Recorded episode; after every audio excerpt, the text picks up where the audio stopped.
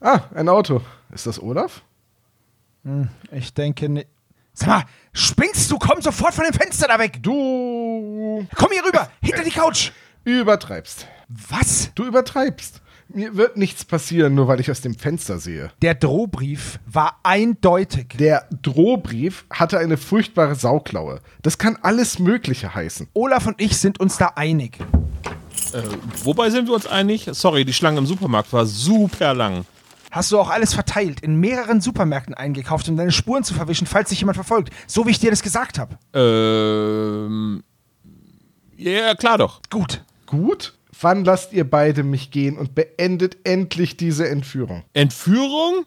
Das ist zu deinem Schutz. Quasi Zeugenschutz. Jungs, ihr lest den Brief falsch. Nein, tun wir nicht. Hier steht es. Ich schieße in den Wicht. Aber, In den Wicht, Tom. ja, aber, In den Wicht. ich meine ja nur. Damit kannst nur du gemeint sein. Ja, immerhin bist du der Wicht bei uns. Und wegen dieses krakelig hingerotzten Wisches versteckt ihr mich in einem Safehouse? Ja, natürlich. Du bist uns wichtig. An Sebbos Geburtstag? Ja, ich. Äh, An deinem Geburtstag hast du nichts Besseres zu tun? naja, sicher ist sicher. Also ich denke, wir können... Ist jemand an der Tür. Wie hast du das nur herausgefunden? Runter! Er versucht reinzukommen. Ach was. Versteckt euch! Ja, genau, Tom, versteck dich. Was habt ihr denn vor? Dem zeigen wir, was eine Hake ist. Jawollo.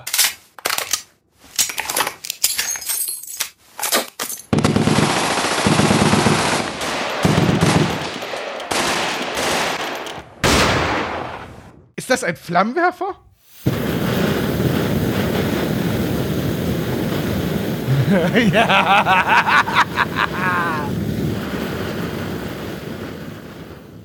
Haben wir ihn erwischt?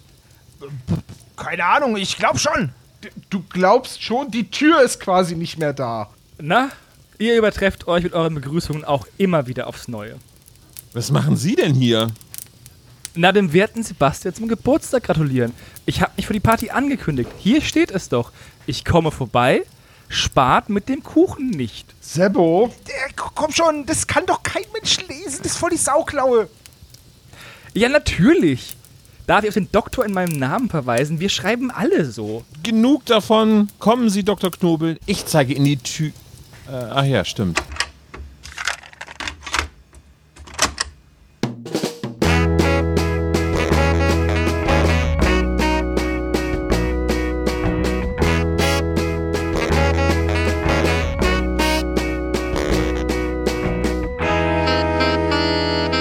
Der spezial gelagerte Sonderpodcast. Drei Jungs analysieren jeden Fall. Hallo und herzlich willkommen beim spezial gelagerten Sonderpodcast mit einer Geburtstagsfolge. Tom und Olaf gratulieren unserem zweiten Podcaster Sebastian. Alles Gute zum Geburtstag. Dankeschön. Happy Dankeschön. Birthday, Sebo. Endlich mal wieder Vielen Dank. genullt. Richtig. Was? Nein, halt.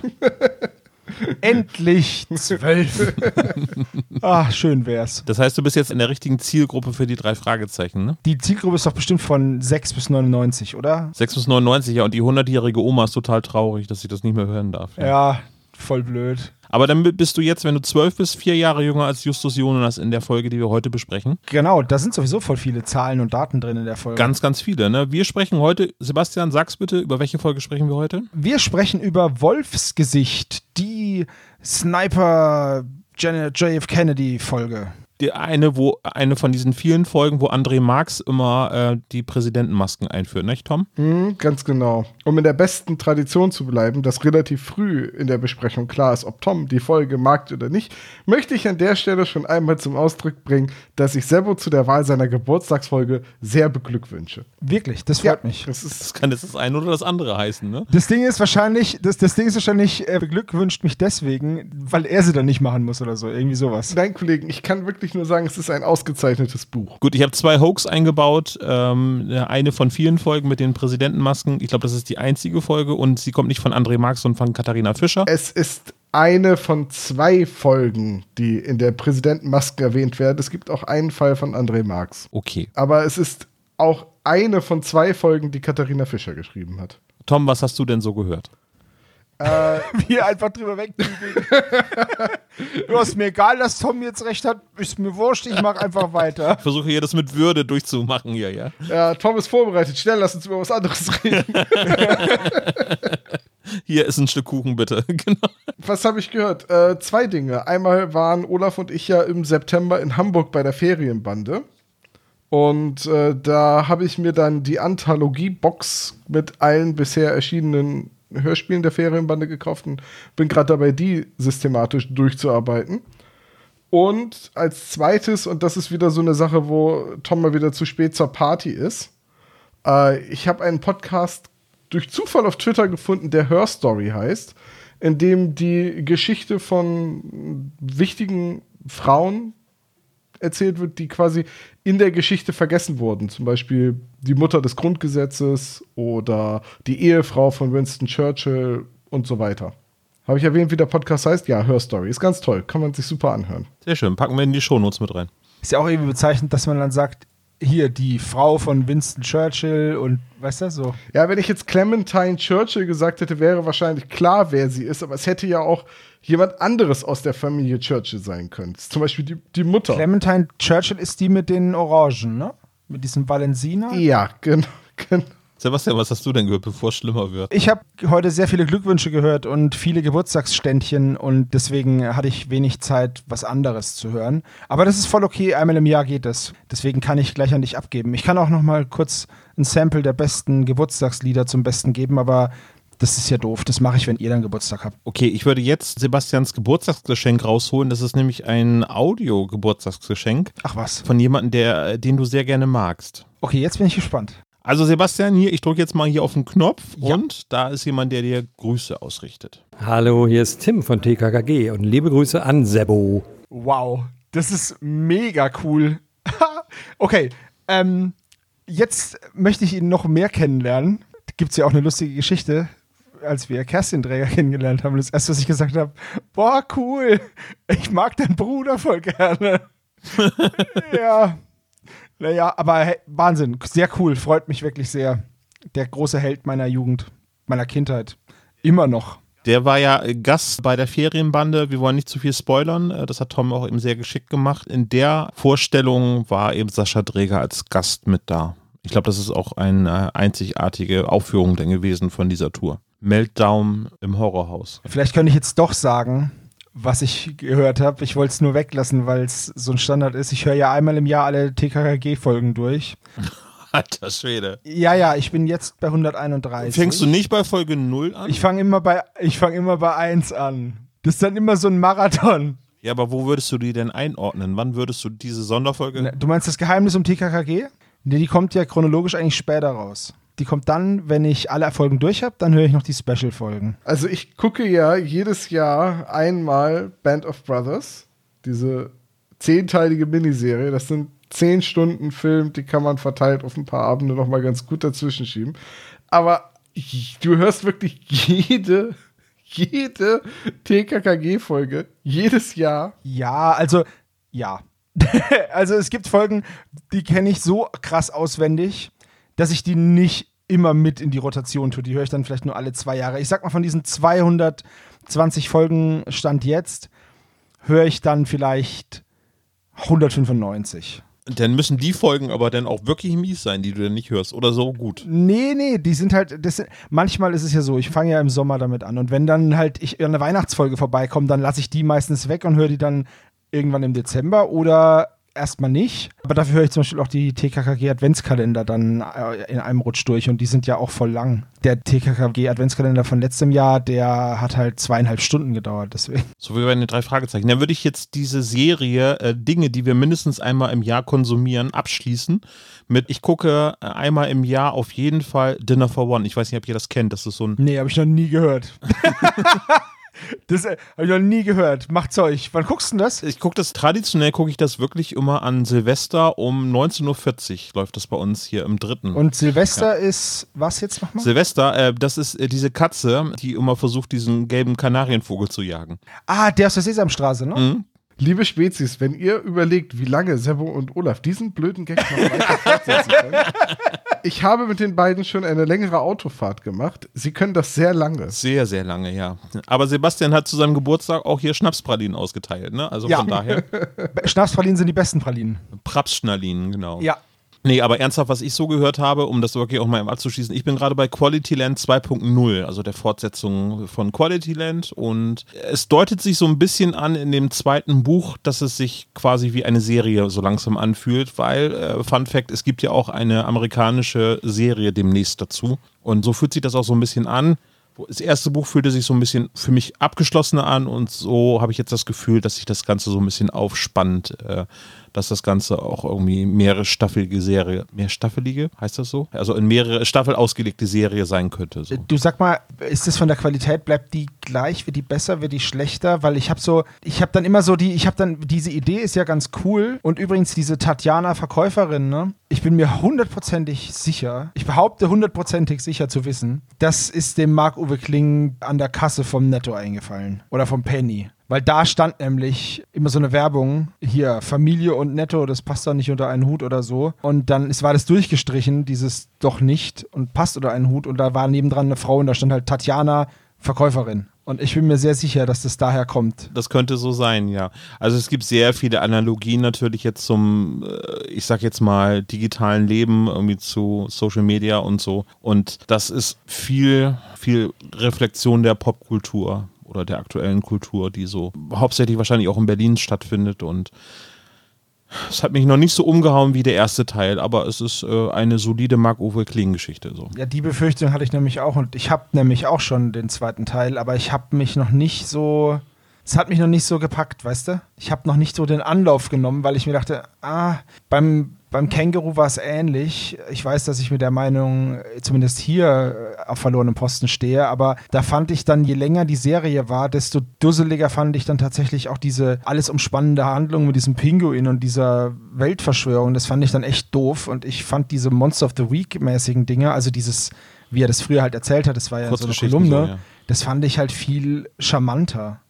Also wenn man das nicht in so ein Korsett von so einer Geschichte stopfen muss. Ich frage mich gerade, das wievielte Mal das ist, dass wir genau diese Unterhaltung jetzt schon beim SSP hatten. Ich habe Geburtstag, ich mache, was Das ich will. Sei ruhig, du grummelnder Mann. Das, das fünfte Mal. Ich, ich weiß es echt nicht mehr. Es könnte auch sein, dass wir das halbe Dutzend schon voll haben. Liebe Spezies, schreibt in die Kommentare. Ja, Olaf, äh, Quality Land, du bist dran.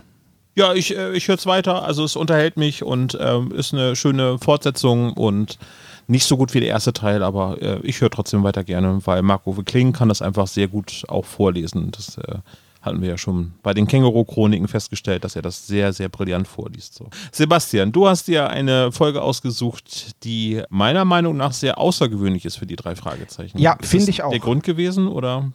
Äh, naja, ich, ich wollte über Wolfsgesicht schon länger mal sprechen. Ich habe das irgendwann mal in die Abstimmung gebracht, aber das hat kläglich verloren.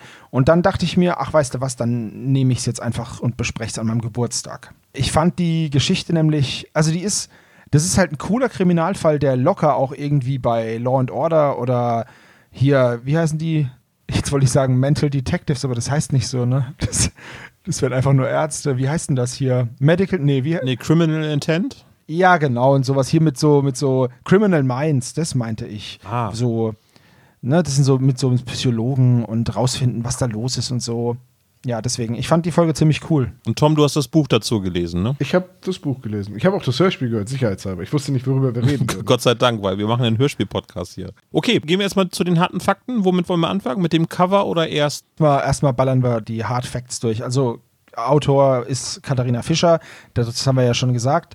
Die hat nur noch einen weiteren Fall geschrieben und das war der Rote Rächer. Erschienen ist das Buch mit der Nummer 84 im Februar 1999.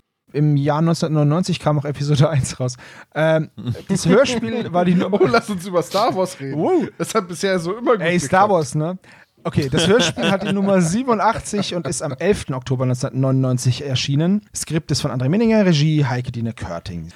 Das Hörspiel ist mit 55 Minuten nicht sonderlich kurz, nicht sonderlich lang. Zu der Dauer möchte ich dann später aber nochmal was sagen. Und dann können wir eigentlich auch uns dem Cover zuwenden. Also erste Geschichte von Katharina Fischer. Die hat die Idee zu dem Buch äh, Wolfsgesicht gehabt während einer Vorlesung. Sie hat irgendwie Marketing studiert, soweit ich das in der Welt der drei Fragezeichen noch richtig in Erinnerung habe. Und ist eben halt auf diesen psychologischen Trick, der hier äh, sehr viel stattfindet, auf diese Idee ist sie während dieser Vorlesung gekommen. Also ich bin mir ziemlich sicher, dass es während eines Werbeseminars war, nicht während einer Vorlesung. Oder so. Ja gut, irgendwas mit Uni, Seminare, Vorlesung ist ja eigentlich alles das. Wir werden es nie erfahren. so. Wir werden es nie erfahren, außer wir lesen nochmal in Christians vorzüglichem Buch.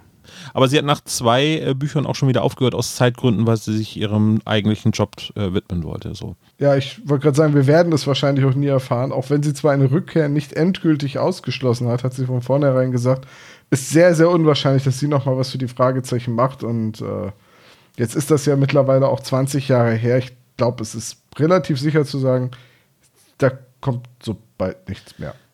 Ja, nach dem Fall würde ich sagen, schade Marmelade, aber naja.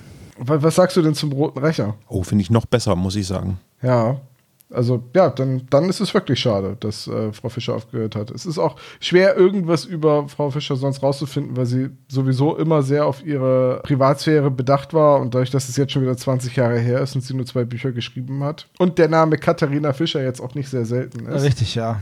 Schwieriger zu finden als André Marx zum Beispiel. Ja. Ein Freund von mir heißt Thomas Müller. Ich habe heute noch einen Thomas Müller kennengelernt. Ist er denn glücklich, dass er wieder in der Nationalmannschaft gespielt hat? Wenn du den so gut kennst, kannst du uns Karten besorgen? Ja. Klar, ihr könnt jede Physikstunde von ihm besuchen. Sagt Toll. ich. Ich freue mich ja jetzt schon wie Bolle. Das würde ich mir mal wieder geben. Boah, nein. Mathe ist schon schlimm, aber Physik ist ja der kleine blöde Bruder von Mathe. Nee. Ich hatte Mathe und Physik als Leistungskurs. Also Ja, ich hatte Mathe und Physik als Leidenskurs. so. Zurück zu Wolfsgesicht und dem Cover. Wie, wie sieht es denn mit Kunst aus, genau? Äh, wie findet ihr das Cover? Also grundsätzlich ist es ja schon ein hübscher Hund. Nur leider halt kein Wolf. Für mich ist es halt ein Husky, was die Feldzeichnungen angeht und so ist. Oder seht ihr das anders als ein Husky? Ich weiß nicht, Tom hat da was recherchiert wahrscheinlich, oder? Das ist bestimmt so ein ähm, der Wolf, der auch bei Gabriel Knight 2 die Hauptrolle spielt. Der kein Werwolf ist, sondern einfach nur ein Wolf. Hast du jetzt Gabriel Knight erwähnt, nur dass wir es in die Shownotes packen, oder? Ja, und damit ich einmal sagen kann, alle Zoowölfe tragen eine. Leg- Legendär schlechte Synchro in der deutschen Fassung. Ja, also es könnte auch das Cover vom Karpatenhund sein, ist mir da so, habe ich mir hier notiert.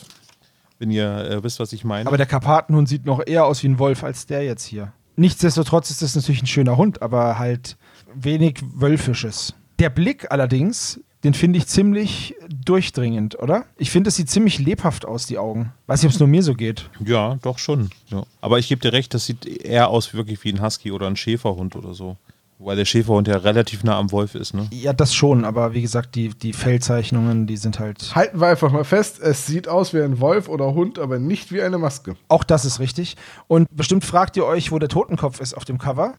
ja. In dem Wolf. Richtig. Aber tatsächlich habe ich auch mit viel hin und her überlegen nur ganz schwer irgendwie was Totenkopfartiges finden können. Und das ist nicht der Erwähnung wert.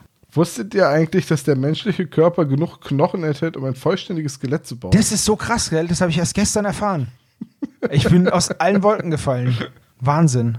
Das Buch sollte ursprünglich heißen Spirale der Angst und es ist wirklich ein Husky, der da als Vorlage gilt und dem wurden in einigen Entwürfen von Algarasch noch ein paar Zähne zugezeichnet. Das haben sie dann wieder weggelassen. So sieht das so jetzt ein bisschen aus, als wenn der Wolf auf dem Cover so ein bisschen die Zunge rausstreckt, wenn ihr mich Ja, das ist nämlich auch sowas. Dieser, dieser rote Fleck unterhalb von der Hundeschnauze, der sieht halt aus wie so eine Zunge. Und wenn man das einmal als diese Zunge gesehen hat, dann ist der ganze Hund überhaupt nicht mehr irgendwie furchteinflößend. Ist das sowieso nicht, aber keine Ahnung, das sieht aus, als würde er eine Hand ablecken und auf sein Leckerchen warten. Olaf, wie sollte die Folge eigentlich heißen? Spirale der Angst. Du willst mir also sagen, wenn Frau Fischer die Folge Geisterspirale der Rache genannt hätte, wäre sie durchs Marketing durchgekommen. Wahrscheinlich, ja. Hast du denn alternative Folgentitel, Tom? Ich frage für einen Freund, ne? Die untote Geisterspirale der Rache. Die drei Fragezeichen und der Spuk auf dem Polizeifest? Ich hätte noch äh, die drei Fragezeichen und der sinnlose Baseballschläger.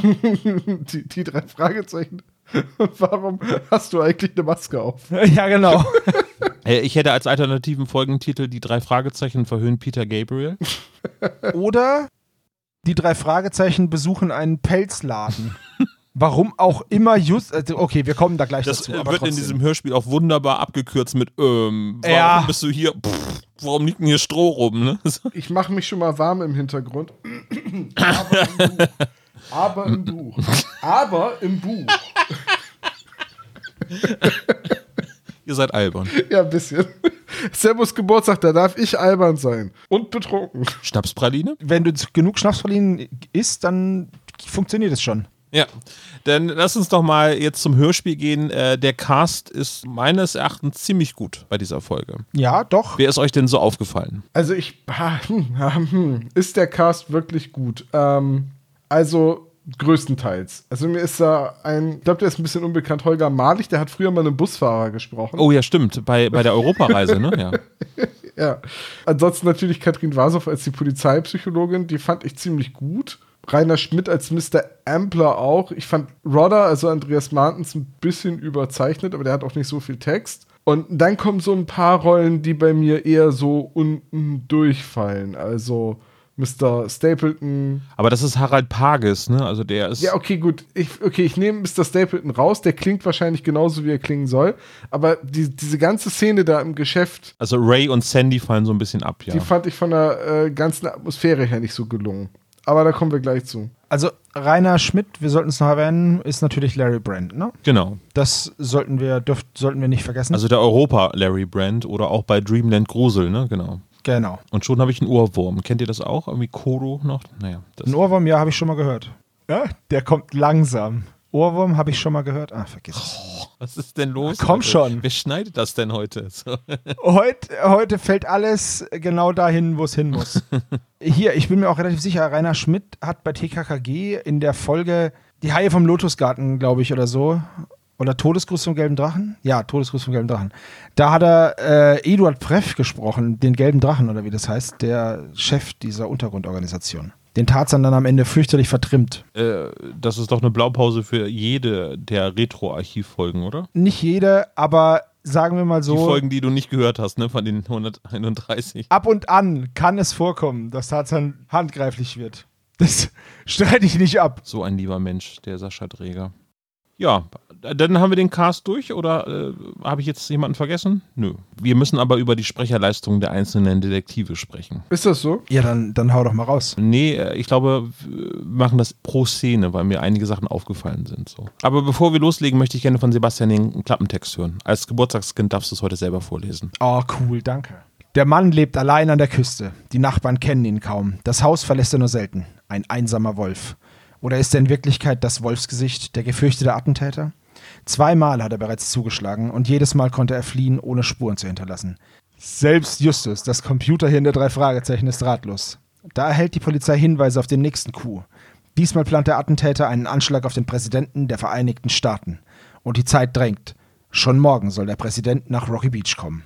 Wisst ihr was? Ich weiß genau, wie dieser Titel, also wie diese Zusammenfassung entstanden ist. Und zwar war das so: klingelte das Telefon, dann ging jemand an und sagte: Ja, Marketingabteilung. Hä? Hä? Ja, Mann, klaut ein Gewehr. Mhm. Irgendwas mit dem Präsidenten. Ja, brauchst nicht mehr sagen, ich schreibe was. Ja, glaube ich auch. ich meine, Rodder ist kein Attentäter, der ist ein Einbrecher. Und es wird hier wirklich alles drauf getrimmt, dass der US-Präsident erschossen werden soll. Ja, nun, was soll man dazu sagen, ne? Ähm, Also ohne zu viel zu spoilern, aber das ist ja auch der rote Hering. Ach na ja, da sind so viele andere rote Heringe in der Geschichte. Das stinkt doch nach Fisch, ne? Wolltest du sagen? Ja, total. Ja, ähm, mir ist aufgefallen, dass du, Sebastian, wahrscheinlich lachen musstest, weil du Justus, der Karl von den drei Fragezeichen, gedacht hast. ja, ja. Äh, Computerhirn ist halt, ist ja auch bei Europa mit Karl konnotiert. Und es ist ja Karl der Computer und so. Und deswegen ist es hier, finde ich, halt für die, für die drei Fragezeichen ist es jetzt schon etwas ungewöhnlich. Also genau diese Formulierung in meinen Ohren. Die Geschichte selber ist ja auch ungewöhnlich für die drei Fragezeichen. Ich finde sie streckenweise sehr hardboiled. So, ähm, Ja, stimmt. Wenn man äh, die Szenen so im Einzelnen betrachtet, können wir gleich mit der ersten Szene anfangen. Justus geht in ein Geschäft, die Türglocke schellt und er begrüßt den Besitzer und wird dann Umgehauen. ja von der Polizei überrumpelt, umgehauen. Ja, vor allem, wir erfahren ja erstmal nicht, was da, wer da zugange ist. Ne? Also es ist ein Moment, wo Justus erstmal angegriffen wird und relativ hart behandelt wird und dann kommt erst Inspektor Cotter und löst es auf. Also da kriegt er einiges ab. Äh, wenn jetzt also Cotter nicht der Einsatzleiter gewesen wäre, wäre Justus auch erstmal per se abgeführt worden. Ne? Das, das Ding ist halt, diese Szene, wie Justus da reinkommt und wie das beschrieben wird, die ist total gemütlich und heimelig. Und dann kriegt er halt eine drüber. Und was dann halt irgendwie, was ich komisch finde, ist, wieso geht Justus in dieses Geschäft? Es fängt an wie so ein Witz. Kommt ein Mann mit einem Baseballschläger in ein Pelzgeschäft. Und ich habe keine Ahnung warum. Der Baseballschläger wird nicht mehr erwähnt oder erklärt. Warum er dahin geht in dieses Geschäft, ist keine Ahnung. Also, hm.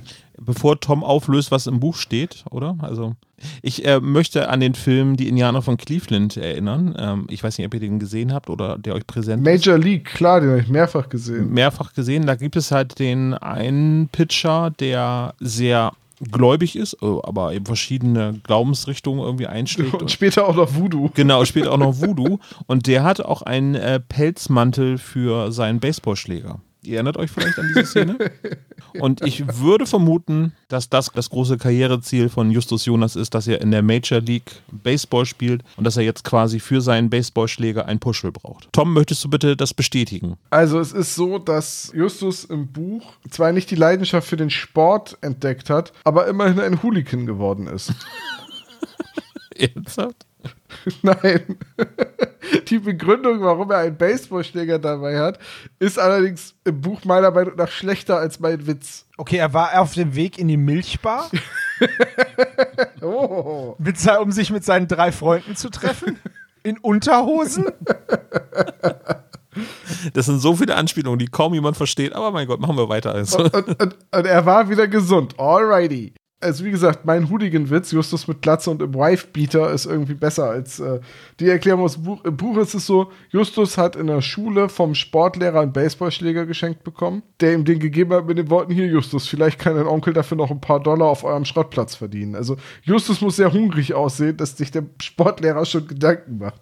Dass es bei den Jonas irgendwie gerade eine finanzielle Schieflage Die gibt. sind doch immer finanziell in Schieflage, oder? Ja, also, keine Ahnung, was das sollte. Also, das war offenbar die einzige Begründung, warum Justus einen Baseballschläger dabei hat. Er kann nicht gerade vom Sport mit Freunden kommen, so, die sich gerade irgendwo zum Baseballspielen getroffen haben. So, das, äh, das ist. Zumal Baseball ja auch so ein Stehsport ist. Aber für Justus schon das Richtige, ne? So, ja. Ich würde mal sagen, nur noch, hier, wie heißt das, was die, was die Briten spielen? Cricket? Crockett? Hier, Cro Cro Crockett? Croissant. Irgendwie sowas? Naja, also, ich meine, natürlich hier Major League Baseball und so, super Athleten, aber jetzt mal ganz ehrlich, man hätte locker Justus auch mit einem Baseballschläger Baseball spielen lassen können. So ein bisschen wie bei Hercules und die Sandlot Kids. Einer meiner Lieblingsfilme tatsächlich. Der ist super. Und da gibt es auch ein dickes Kind, das Baseball spielt. Wie gesagt, die Begründung ist so ein bisschen, naja. Aber so ist es eben. Justus hat den Baseballschläger dabei, weil der Sportlehrer ihm den geschenkt hat. Dann beginnt ja die Actionsequenz. Er wird überrumpelt, quasi verhaftet. Und in der Szene, also Oliver Rohrbeck äh, verleiht ja allen seinen Sprechrollen immer einen ganz persönlichen Charakter. Also wenn er Ben Stiller spricht, dann ist er Ben Stiller. Und wenn er Justus Jonas spricht, ist er meistens Justus Jonas. In dieser Szene erinnert er mich aber an Theo Huxtable. Also Theo Huxtable, der Sohn von Bill Cosby in der Cosby Show und der wird synchronisiert halt von Oliver Rohrbeck und in der Szene erinnerte er mich total an Theo Huxtable. Einfach nur so von der Betonung und äh, vom Geschrei her. Übrigens, geil finde ich, dass Justus dann, also erstmal wird ja gesagt, Justus ist 16 Jahre alt. Also wir wissen jetzt genau, wie alt er ist. Und dann wird gesagt, sagt Justus, Mr. Laurent, haben Sie mich denn nicht erkannt? Und Mr. Laurent sagt, doch, klar. Aber ich wollte sehen, wie du zu Boden gerungen wirst, Fettsack. Also im Buch habe ich so gelesen, dass Mr. Laurent ihn eben nicht erkennt. Und dann, als Justus sagt, ich bin's, Justus Jonas, er dann sagt, ach, der Enkel von Mathilda oder der Neffe von Mathilda Jonas, ach Mist. So, da erkennt er ihn dann. Im Hörspiel klingt es so, als hätte er ihn erkannt und trotzdem gesagt, der ist es. Ja, sehr, sehr seltsam, das stimmt tatsächlich. Das hat sowieso, wie gesagt, diese erste Szene hat überall lose Enden, die auch gar nicht mehr erwähnt werden. Das ist ein bisschen unschön gemacht. Also ich finde schon allein, dass Justus 16 ist, das ist ein absolutes Novum für die Serie. Das wurde bisher noch nie erwähnt, wie alt er ist. Stimmt. Also es wird immer dann so angedeutet, klar, man kann sich das herleiten, die dürfen Auto fahren und so. Und ich glaube, es wird ja auch jetzt bewusst rausgelassen. Das muss aber in einer Phase gewesen sein, wo es ich weiß nicht, ist das unter den Tisch gefallen oder? Naja, ich, ich denke einfach mal, man merkt halt hier, dass Katharina Fischer ihr erstes Buch für die drei Fragezeichen geschrieben hat. Also ich kann mir schon vorstellen, dass sie gesagt hat, naja gut, okay, ich bringe das jetzt rein, weil ich finde das wichtig. So. Naja, aber ansonsten könnte es bei der Skriptumsetzung fürs Hörspiel auch dann rausgestrichen werden einfach, wo man sagt so, ja, das muss nicht, das tut ja auch nichts zur Sache. Ja, aber wir hatten ja jetzt schon öfter mal den Moment, wo wir uns gefragt haben, wie das sortiert wird. Was kommt rein und was muss raus und Einfach nur, um das jetzt schon einmal gesagt zu haben. Die Auswahl, welche Szenen drin bleiben und welche rausfliegen, finde ich bei dieser Umsetzung nicht geglückt. Die Kürzungen sind stellenweise ein bisschen unglücklich, denn warum Justus in dem Geschäft von Mr. Laurent war, ist quasi der große Abschlussgag des Buches. Da man aber jegliche Szene, die die Figuren, um die es sich dreht, entfernt hat, hätte der im Hörspiel halt auch nicht mehr funktioniert. Und es sind so einige Szenen restlos gestrichen worden. Also wirklich, das Buch ist ganz anders als das Hörspiel. Das hat man ja bei den neueren Folgen jetzt, zumindest in meiner Wahrnehmung, nicht so, dass wirklich die Handlung stark abweicht, aber hier ist es wirklich so. Ich werde des Öfteren sagen, ja, das ist im Buch anders oder im Buch ergibt das Sinn oder es ist eine sehr ungünstige Kürzung. Und eine Sache muss ich auch gleich jetzt noch einmal vorweg sagen. Im Buch sind alle drei Fragezeichen 16 und das merkt man auch, weil die wirklich jeder Frau hinterher gucken und jeder auftretenden Dame, jedem Mädel schöne Augen machen. Und zwar nicht nur Bob, alle drei sind ziemlich pubertär in dieser Geschichte. Äh, Sowohl im Hörspiel als auch im Buch würde ich jetzt vermuten. Ne? Und im Buch ist es Faktor 20 vom Hörspiel. Ach du Schande, okay, ja. Ja, da kommen wir jetzt eigentlich auch mal gleich dazu. Also ein bisschen dauert es noch, aber nächste Szene. Also Justus festgenommen, wieder freigelassen und dann ins Bild gesetzt, um was es überhaupt geht, nämlich um diesen Drohbrief. Und dann wird auch dieser Drohbrief vorgelesen, diese Geschichte. Also es ist ja so eine kleine Geschichte. Woraufhin Justus dann mit der ebenfalls anwesenden Polizeipsychologin so ein kleines Scharmützel hat, würde ich mal sagen.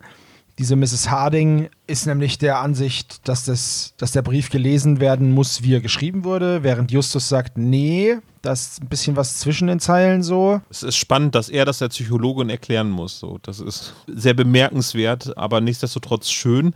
Auch wie sie vorgestellt wird, hat mir im Hörspiel sehr gut gefallen, weil ja eben ganz kurz angedeutet wird, warum ist denn da jetzt eine aus Los Angeles Psychologin in Rocky Beach, obwohl es ja eigentlich schon eine Polizeipsychologin gab. Das haben die sehr charmant umgesetzt. Irgendwie nur ein Nebensatz, irgendwie so aus Kostengründen, weil Rocky Beach zu klein ist ist halt die alte Psychologin nicht mehr da, die ihren Auftritt, ihr wisst es noch, in welcher Folge sie ihren Auftritt hatte? Irgendwas mit Rache. Peter und die Entführung. Geister. Die Geisterrache, genau, ja. Geist, Geisterrache. Ge Geisterrache der Untoten. Späte. Die Rache der Spezies war das, genau, ja. Genau, späte Spätzle in der Geisterbucht. Der inoffizielle fünfte Teil der Europareise. Nee, späte Rache ist völlig richtig, ja. Teller kostet 20 Dollar. Der Vollrausch und die späten Spätzle. Habt ihr das früher auch gemacht, wenn man so vom, von einem Gelager nach Hause gekommen ist, dass man sich noch irgendwas in die Pfanne geballert hat, irgendwas gegessen hat? Spiegelei äh, mit Tomate und einer Scheibe Brot oder Toast unten drunter. Was halt noch da war. Ich würde gerne noch was zu der Szene im Geschäft sagen. Ja, sehr gerne. Jetzt findet ja dieser Einbruch dann in dem Sportartikelladen statt und Justus geht rüber und äh, lernt dann die Verkäuferin kennen und den Ladenbesitzer und erfährt, was geklaut wurde und unterhält sich dann mit einer Kundin, die ganz, ganz seltsam den Namen von der Musikagentur von Sex Händler äh, ausspricht. Ja. Ist ganz schräg die Betonung. Ultra schlimm. Der Sexhändler. Als, als hätte sie den Namen da zum ersten Mal gelesen. So kam mir das vor. Das ist im Buch alles ein bisschen anders. Die Kundin kommt ins oder ist im Geschäft oder kommt rein und dann spricht Justus sie an, ob sie was gesehen hat und die Artikel sind allerdings die gleichen geklaut worden. Und ihr müsst jetzt mal tippen, wie alt ist Sandy, die Angestellte des Ladenbesitzers, so von der Stimme her? Äh, Jetzt im Hörspiel würde ich sagen, die ist so Mitte, Ende 20. 18. Ja, sie ist ein Jahr jünger als Justus. Ist eine, What? Ja, ist eine Schüleraushilfe, die da im Laden jobbt. Und sie wird als attraktiv mit leichten Rundungen beschrieben und sie spielt immer mit einer ihrer dunklen Haarsträhnen, was Justus so ganz äh, ich möchte es mal liebevoll wuschig nennen, macht. Und Ernsthaft? Justus Oh verknallt Mann. sich daraufhin so ein bisschen in sie und sie verknallt sich auch so ein bisschen in Justus. Und dann gibt es so eine Szene, wo sie sagt, du warst doch letzte Woche hier und hast dir mit deinem Freund Taucherausrüstung angeguckt. Ihn habe ich komplett vergessen, aber an dich erinnere ich mich sofort. Und da ist halt klar so nach dem Motto, the game's on. Äh, Justus hat dann nämlich immer, wenn die drei Fragezeichen gerade nicht ermitteln, ein Date. Und er ist ständig abwesend und verschwindet, weil er sich mit Sandy trifft. Und Sandy wird so eine Art vierter Detektiv in der Geschichte, die den drei Fragezeichen später noch wesentlich dabei hilft, Rodder und Ambler zu fangen. Ich muss ja sagen, dass der Name Sandy mich leider so vereinnahmt hat, dass ich halt gedacht habe, dass sie dumm wie Bohnenstroh. Hier, hier, Sie heißt Sandy Allen und ihr Bruder spielt Gitarre. Ah, das ist nicht schlecht, aber irgendwie der Name Sandy. Ich weiß, und liebe Spezies, wenn wir eine Sandy unter den Hörern haben oder mehrere, entschuldige ich mich recht herzlich dafür. Auch ich weiß, dass Kevin ein super cooler Typ ist, obwohl der Name leider eben im Klischee gesehen schon nichts Gutes verheißt und das gleiche gilt für mich für Sandy. Also ich habe die automatisch durch die Namensgebung Sandy ein paar, wie sage ich es jetzt freundlich, ein paar Stufen unter Justus äh, Intellekt eingestuft. Das nennt sich Kevin-Syndrom, ne? Ja, Wo dann irgendwie nachgewiesen wurde, dass Lehrer bei bestimmten Vornamen, unter anderem Kevin, halt sofort davon ausgehen, dass ein Schüler schlechtere Leistungen erbringt. wie viel Kevin sind bei dir schon durchgefallen, Tom? Witzigerweise, seitdem ich aus dem Ref raus bin, hatte ich, glaube ich, erst einen einzigen Kevin. Aber im Ref hatte ich einen Informatikkurs, in dem sechs von elf Schülern Kevin hießen. Bemerkenswert. Es war sehr einfach, wenn es laut wurde. Dann war einfach, Kevin! Und es war ruhig. Aber es ist ein schönes Vorstadtszenario, so dieser Outdoor-Laden mit der Schüleraushilfe. Kann ich mir sehr gut vorstellen. Also äh, sehr bildhaftes Setting ist das so. Wisst ihr, was ich meine? So? Also so sieht man das in Hollywood äh, oder in Serien, in Hollywood-Filmen, so ganz typisch, wenn etwas in einer Kleinstadt spielt. Ja, ja, stimmt schon. Aber wie gesagt, der weicht die Handlung jetzt enorm ab. Aber ansonsten, so was jetzt im, im Laden noch passiert, was geklaut wurde, ist alles gleich. Ich habe mich dann irgendwie beim Hören gefragt, warum klauen Ambler und Rodder eigentlich diese Kletterausrüstung? Das ist doch total dämlich, die können sie doch viel unauffälliger einfach kaufen. Und dann saß ich so beim dritten Durchgang der, der Folge, hatte das Buch schon gelesen. Das war so dieser Moment, wo man so da sitzt, aus dem Fenster guckt und denkt, ich bin so ein Depp. Weil natürlich klauen die das, um aufzufallen. Die wollen ja damit ablenken. Äh, Also eigentlich ist das sogar ein ziemlich cleveres Vorgehen. Äh, Tom war nur einfach zu doof. Absolut richtig, ja. das ist aber, weil dieses Verbrechen im Endeffekt bambuselt das so alles durcheinander. Weil du denkst dir, ja, warum machen die das? Das ist doch voll auffällig. Ja, klar, die wollen ja auffallen, um das andere davon abzulenken. Ja, aber warum machen die das überhaupt? Weil hätten die nichts gemacht, wäre es ja gar nicht aufgefallen. Und das ist alles so ein bisschen, äh, geht alles so ein bisschen hin und her. Ich ähm, mag herleiten, wie der Outdoor-Laden heißt. Ich glaube, das ist Jack Wolfsface. Oder, oder The Wolf Face. Oh mein Gott. Ich habe schon die ganze Zeit beim Lesen des Buches immer Witze mit Staples gemacht, weil der Ladenbesitzer Stapleton heißt. ja. Und sagen, bevor die angefangen haben, Büroausstattung zu verkaufen, hatten sie noch Sportartikel. Oh Mann. Ja. Der war, also egal, komm, wir machen, lass mal weitermachen. Das wird hier, das wird hier unerträglich. Aber nur für die Zuhörer. Ich find's witzig. Achso, wie sieht eigentlich Inspektor Cotter aus? Gut. Weiter. Also, sie sind dann in der. Er trägt eine dünne, drahtige Brille. Und das ist das erste Mal, dass mir untergekommen ist, dass Inspektor Cotter Brillenträger ist. Ja, hätte ich, stelle ich mir auch nicht so vor, muss ich sagen. Ist mir egal, was in die Beschreibungen geschrieben wird, so stelle ich es mir nicht vor.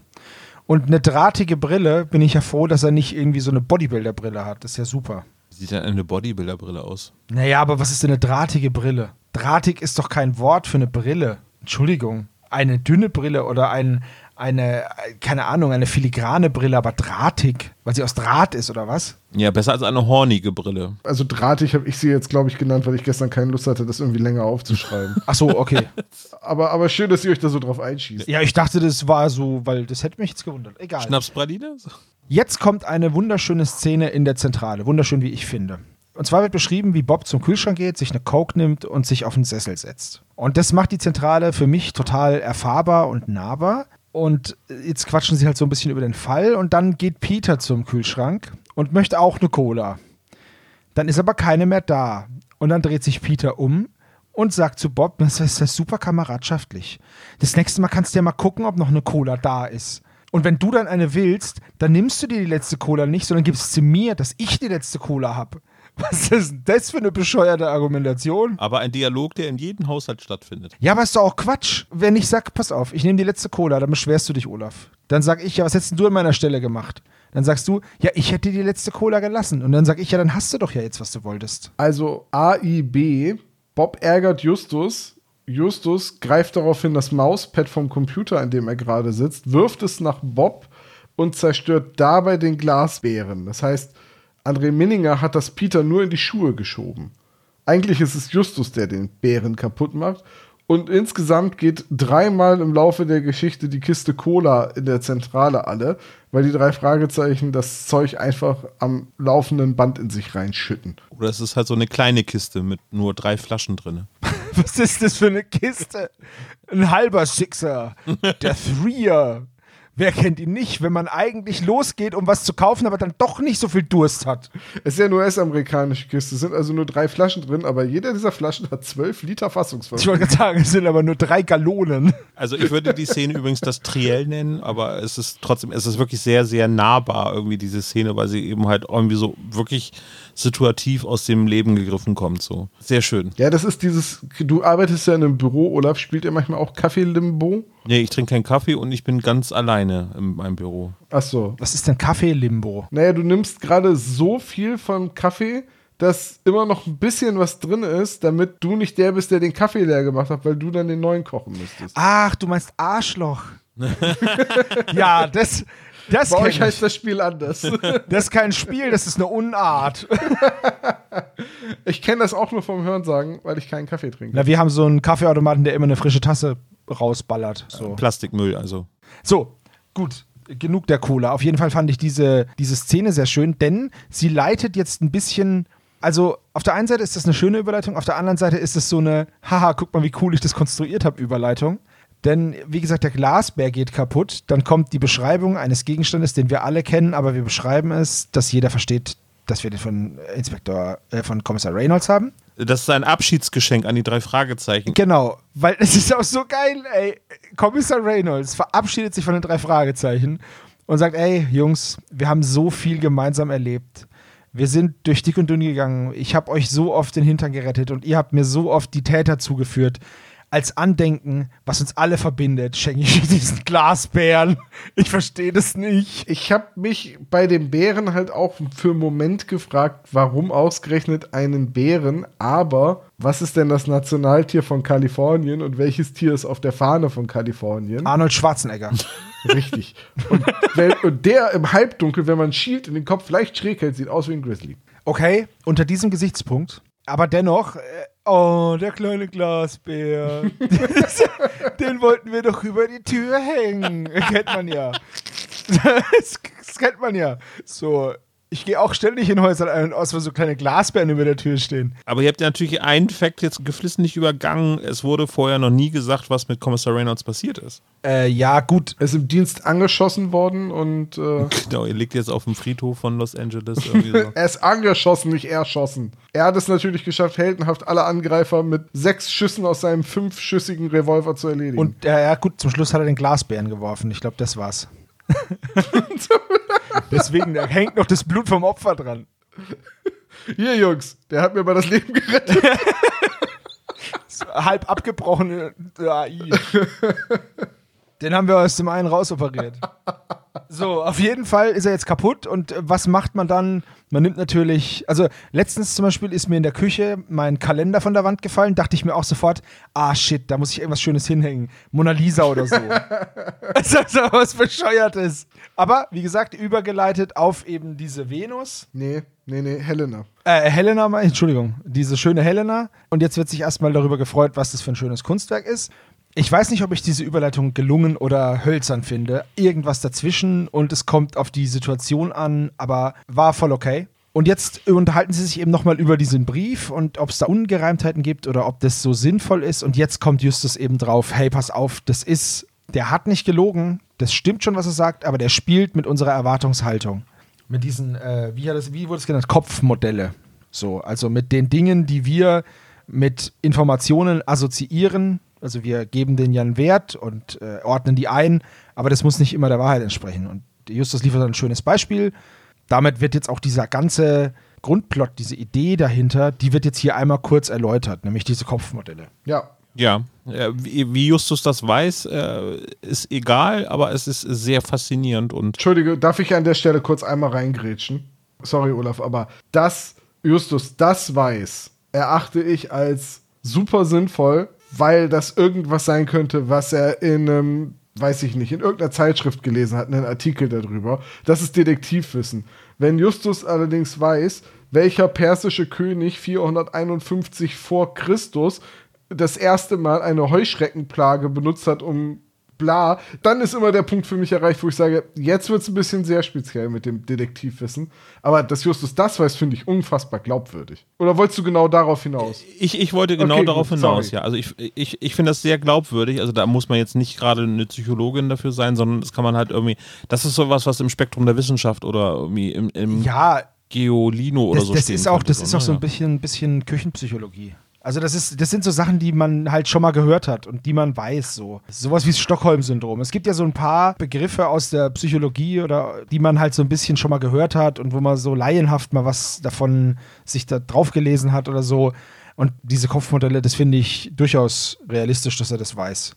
Also wie gesagt, ich finde das eine sehr schöne Szene und eine sehr schöne Herleitung und es ist echt mal was komplett anderes. Ne? Also ist jetzt nicht so same same bei der Ermittlung, sondern das ist ein Rätsel, was ein bisschen anders funktioniert als die Rätsel, die bisher bei den drei Fragezeichen zuvor kamen. Ja, das definitiv. Ich finde das auch wirklich sehr gut umgesetzt. Also, ne, das ist halt wirklich auch die Herleitung mit den Briefen und dass sie die zur Ablenkung benutzen.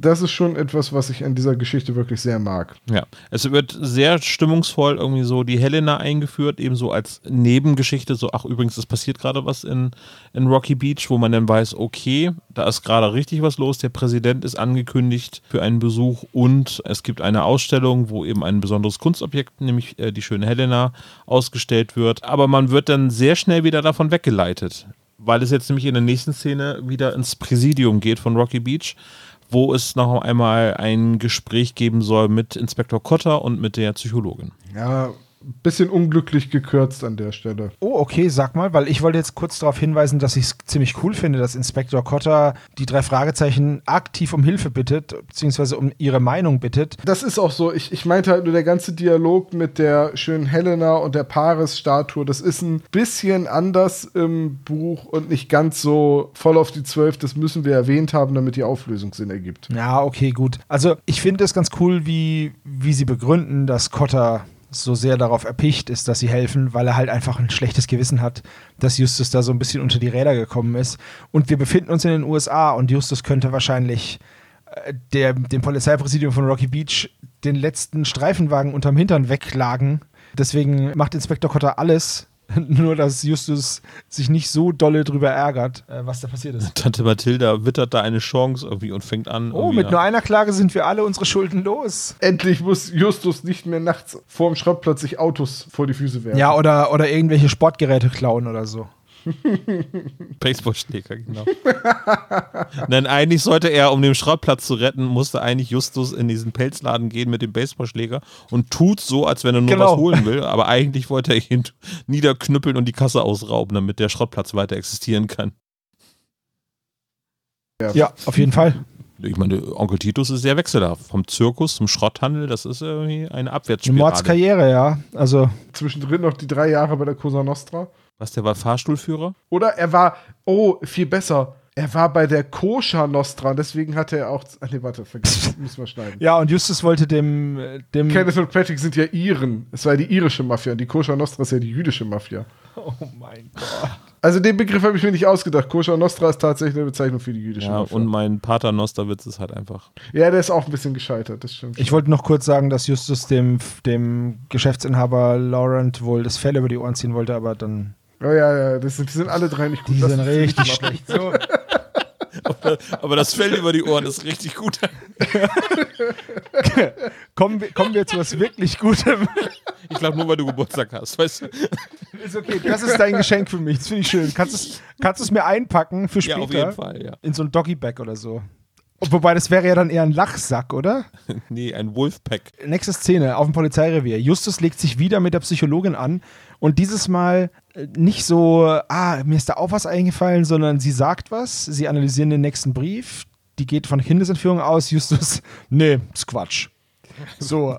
Und, und fährt ihr halt voll über den Mund. Und sie sorgt dann eben dafür, dass die drei Fragezeichen von diesem Fall weggeschoben werden. Und jetzt verstehe ich das auch, dass Justus unfassbar stinkig wird darüber. Also er wird ja erst herzitiert auf einen Termin mit den beiden anderen und dann sagt er was, was der Psychologe nicht passt. Okay, vielleicht hätte man das ein bisschen besser verpacken können. Aber liebe Kinder, die Wahrheit wird ja nicht weniger wahr, wenn man sie nicht sagt. Und Justus will nur helfen. Und dafür fliegen sie raus. Und dann rennt Cotter hinterher und sagt, ja, aber hey, heute Abend es steckt ein nices Fest, komm doch da vorbei. Ich finde die Szene ziemlich cool, weil sie halt alle Charaktere so ein bisschen sehr menschlich auch darstellt. Ich finde es nur so herrlich, dass Rocky Beach so unbedeutend ist, dass man denen die Polizeipsychologin streicht. Dann mussten die Verstärkung aus LA anfordern. Und weil Inspektor Cotter drei jugendliche Detektive hinzuzieht, holt die sich Verstärkung? Ja, dass sie nicht so, so alleine dasteht vielleicht. aber Ich weiß es nicht. Aber sie muss die Verstärkung ja schon vorher gehabt haben, sonst wäre ja Mr. Ambler erst durch die drei Fragezeichen zu dem Fall gekommen, obwohl er der Täter ist. Also die Begründung, wenn Inspektor Cotter sich Verstärkung holt, mache ich das auch, kann ja nicht passen. Der muss ja vorher schon da gewesen Ja, sein. stimmt. Oh, siehst du? Das ist mir gar nicht aufgefallen in dem Zusammenhang. Guter Einwurf. Aber der war ja nicht bei dem Einsatz mit dabei, der war ja einfach. Das nur- nicht, aber er ist der Täter und er arbeitet für die Polizei. Also er muss schon vorher irgendwie involviert sein in das alles. der, der Mann hat recht, Olaf. Er, er, kann ja jetzt nicht der Polizeipsychologe von Rocky Beach sein, wenn es hieß, die Polizei hätte keinen Psychologen mehr in Rocky Beach. Sebastian, du willst doch jetzt Tom nicht recht geben. Ist dein Geburtstag. Das ist richtig, aber ich bin heute generös. I'm a generous God. ich würde, nein, ich würde tatsächlich, das ist ein guter Punkt und den habe ich mir gar nicht so bewusst gemacht oder ist mir nicht bewusst geworden. Das stimmt schon. Äh, ja, Tom, wir müssen dir jetzt leider mitteilen, dass du beim Podcast jetzt nicht mehr mitmachen kannst. Das ist einfach zu gefährlich. Weil ich recht habe. naja, du hast halt einfach Max-Level erreicht und wir sind halt noch. Ja, wir hardigen dich jetzt. Ich wusste es, ihr könnt die Wahrheit einfach nicht ertragen. Ja, aber du kannst, ey, Ja, weißt du Fox was? Mulder, hast du recht, Tom, ja. pass auf, du gehst jetzt einfach und heute Abend machen wir ein schönes Fest, da ziehst du den Hemd an und kommst du wieder.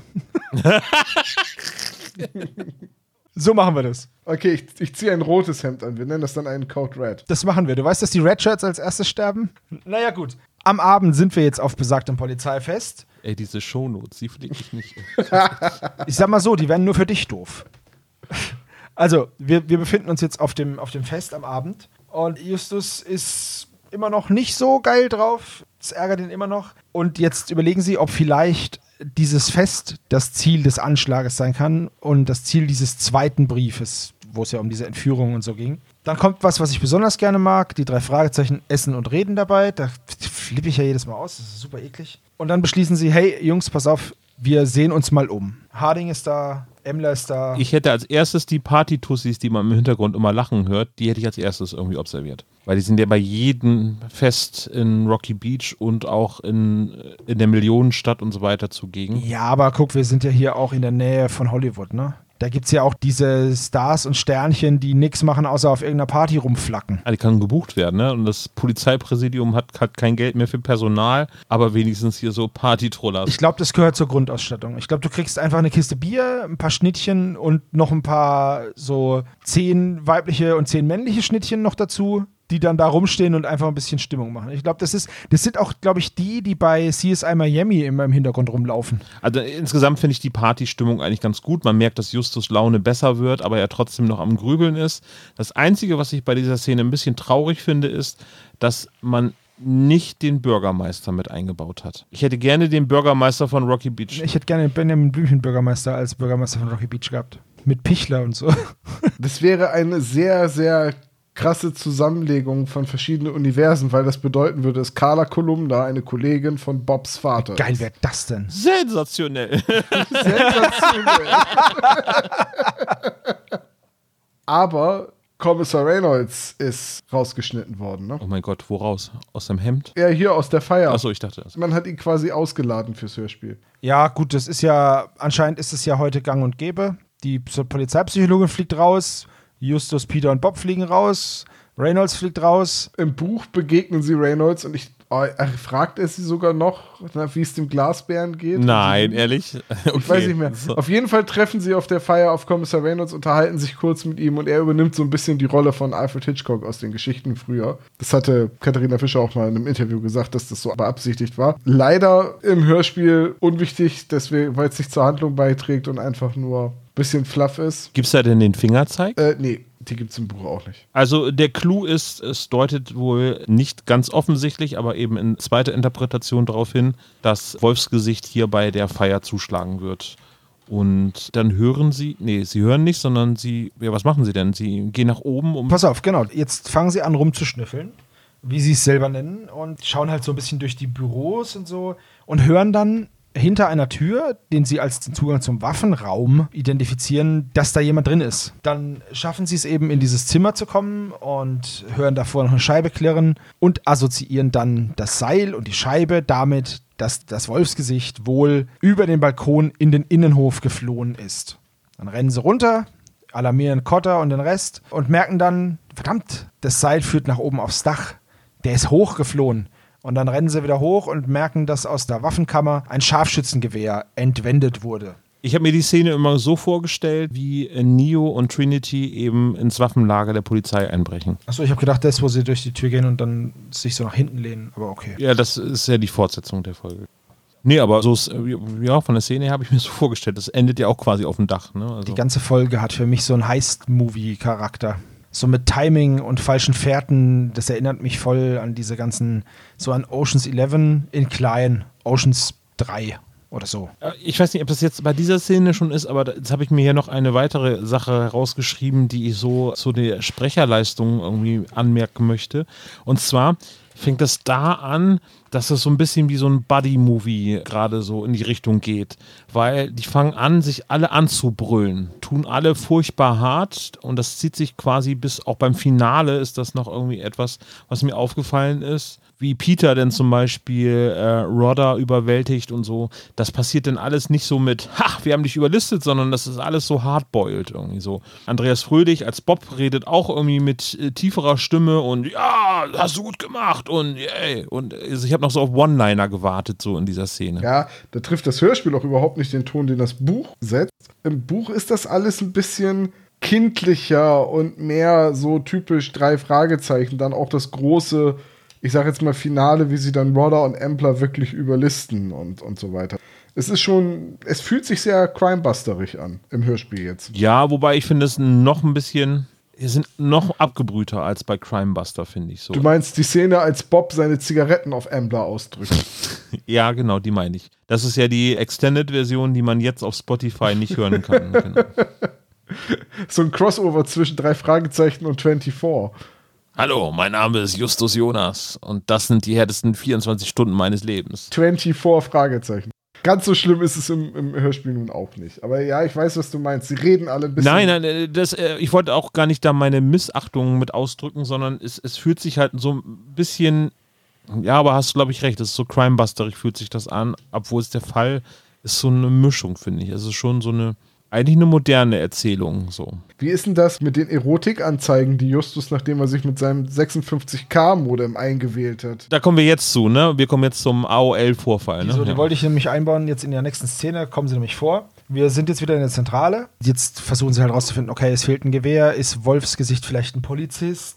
Und Bob kramt dann einen Ordner aus seinen vielen, vielen Akten heraus und findet da eben einen Bericht über einen Mr. Rodder, der vor sieben Jahren, nee, vor fünf Jahren, einen Raub und einen Einbruch verübt hat, als eben dieses Wolfsgesicht. Und hat eben auch da schon Briefe mit falschen Fährten geschrieben. Und da merkt man jetzt auch total, dass die Folge aus den 90ern ist, weil Bob eben an den Aktenschrank geht und einen Ordner rausholt. Heute würde er einfach seinen liebsten True Crime Podcast anmachen. Das ist absolut richtig. Du kannst sogar den True Crime Podcast anhören, den du am beschissensten findest, weil die haben garantiert alle dieselben Fälle besprochen.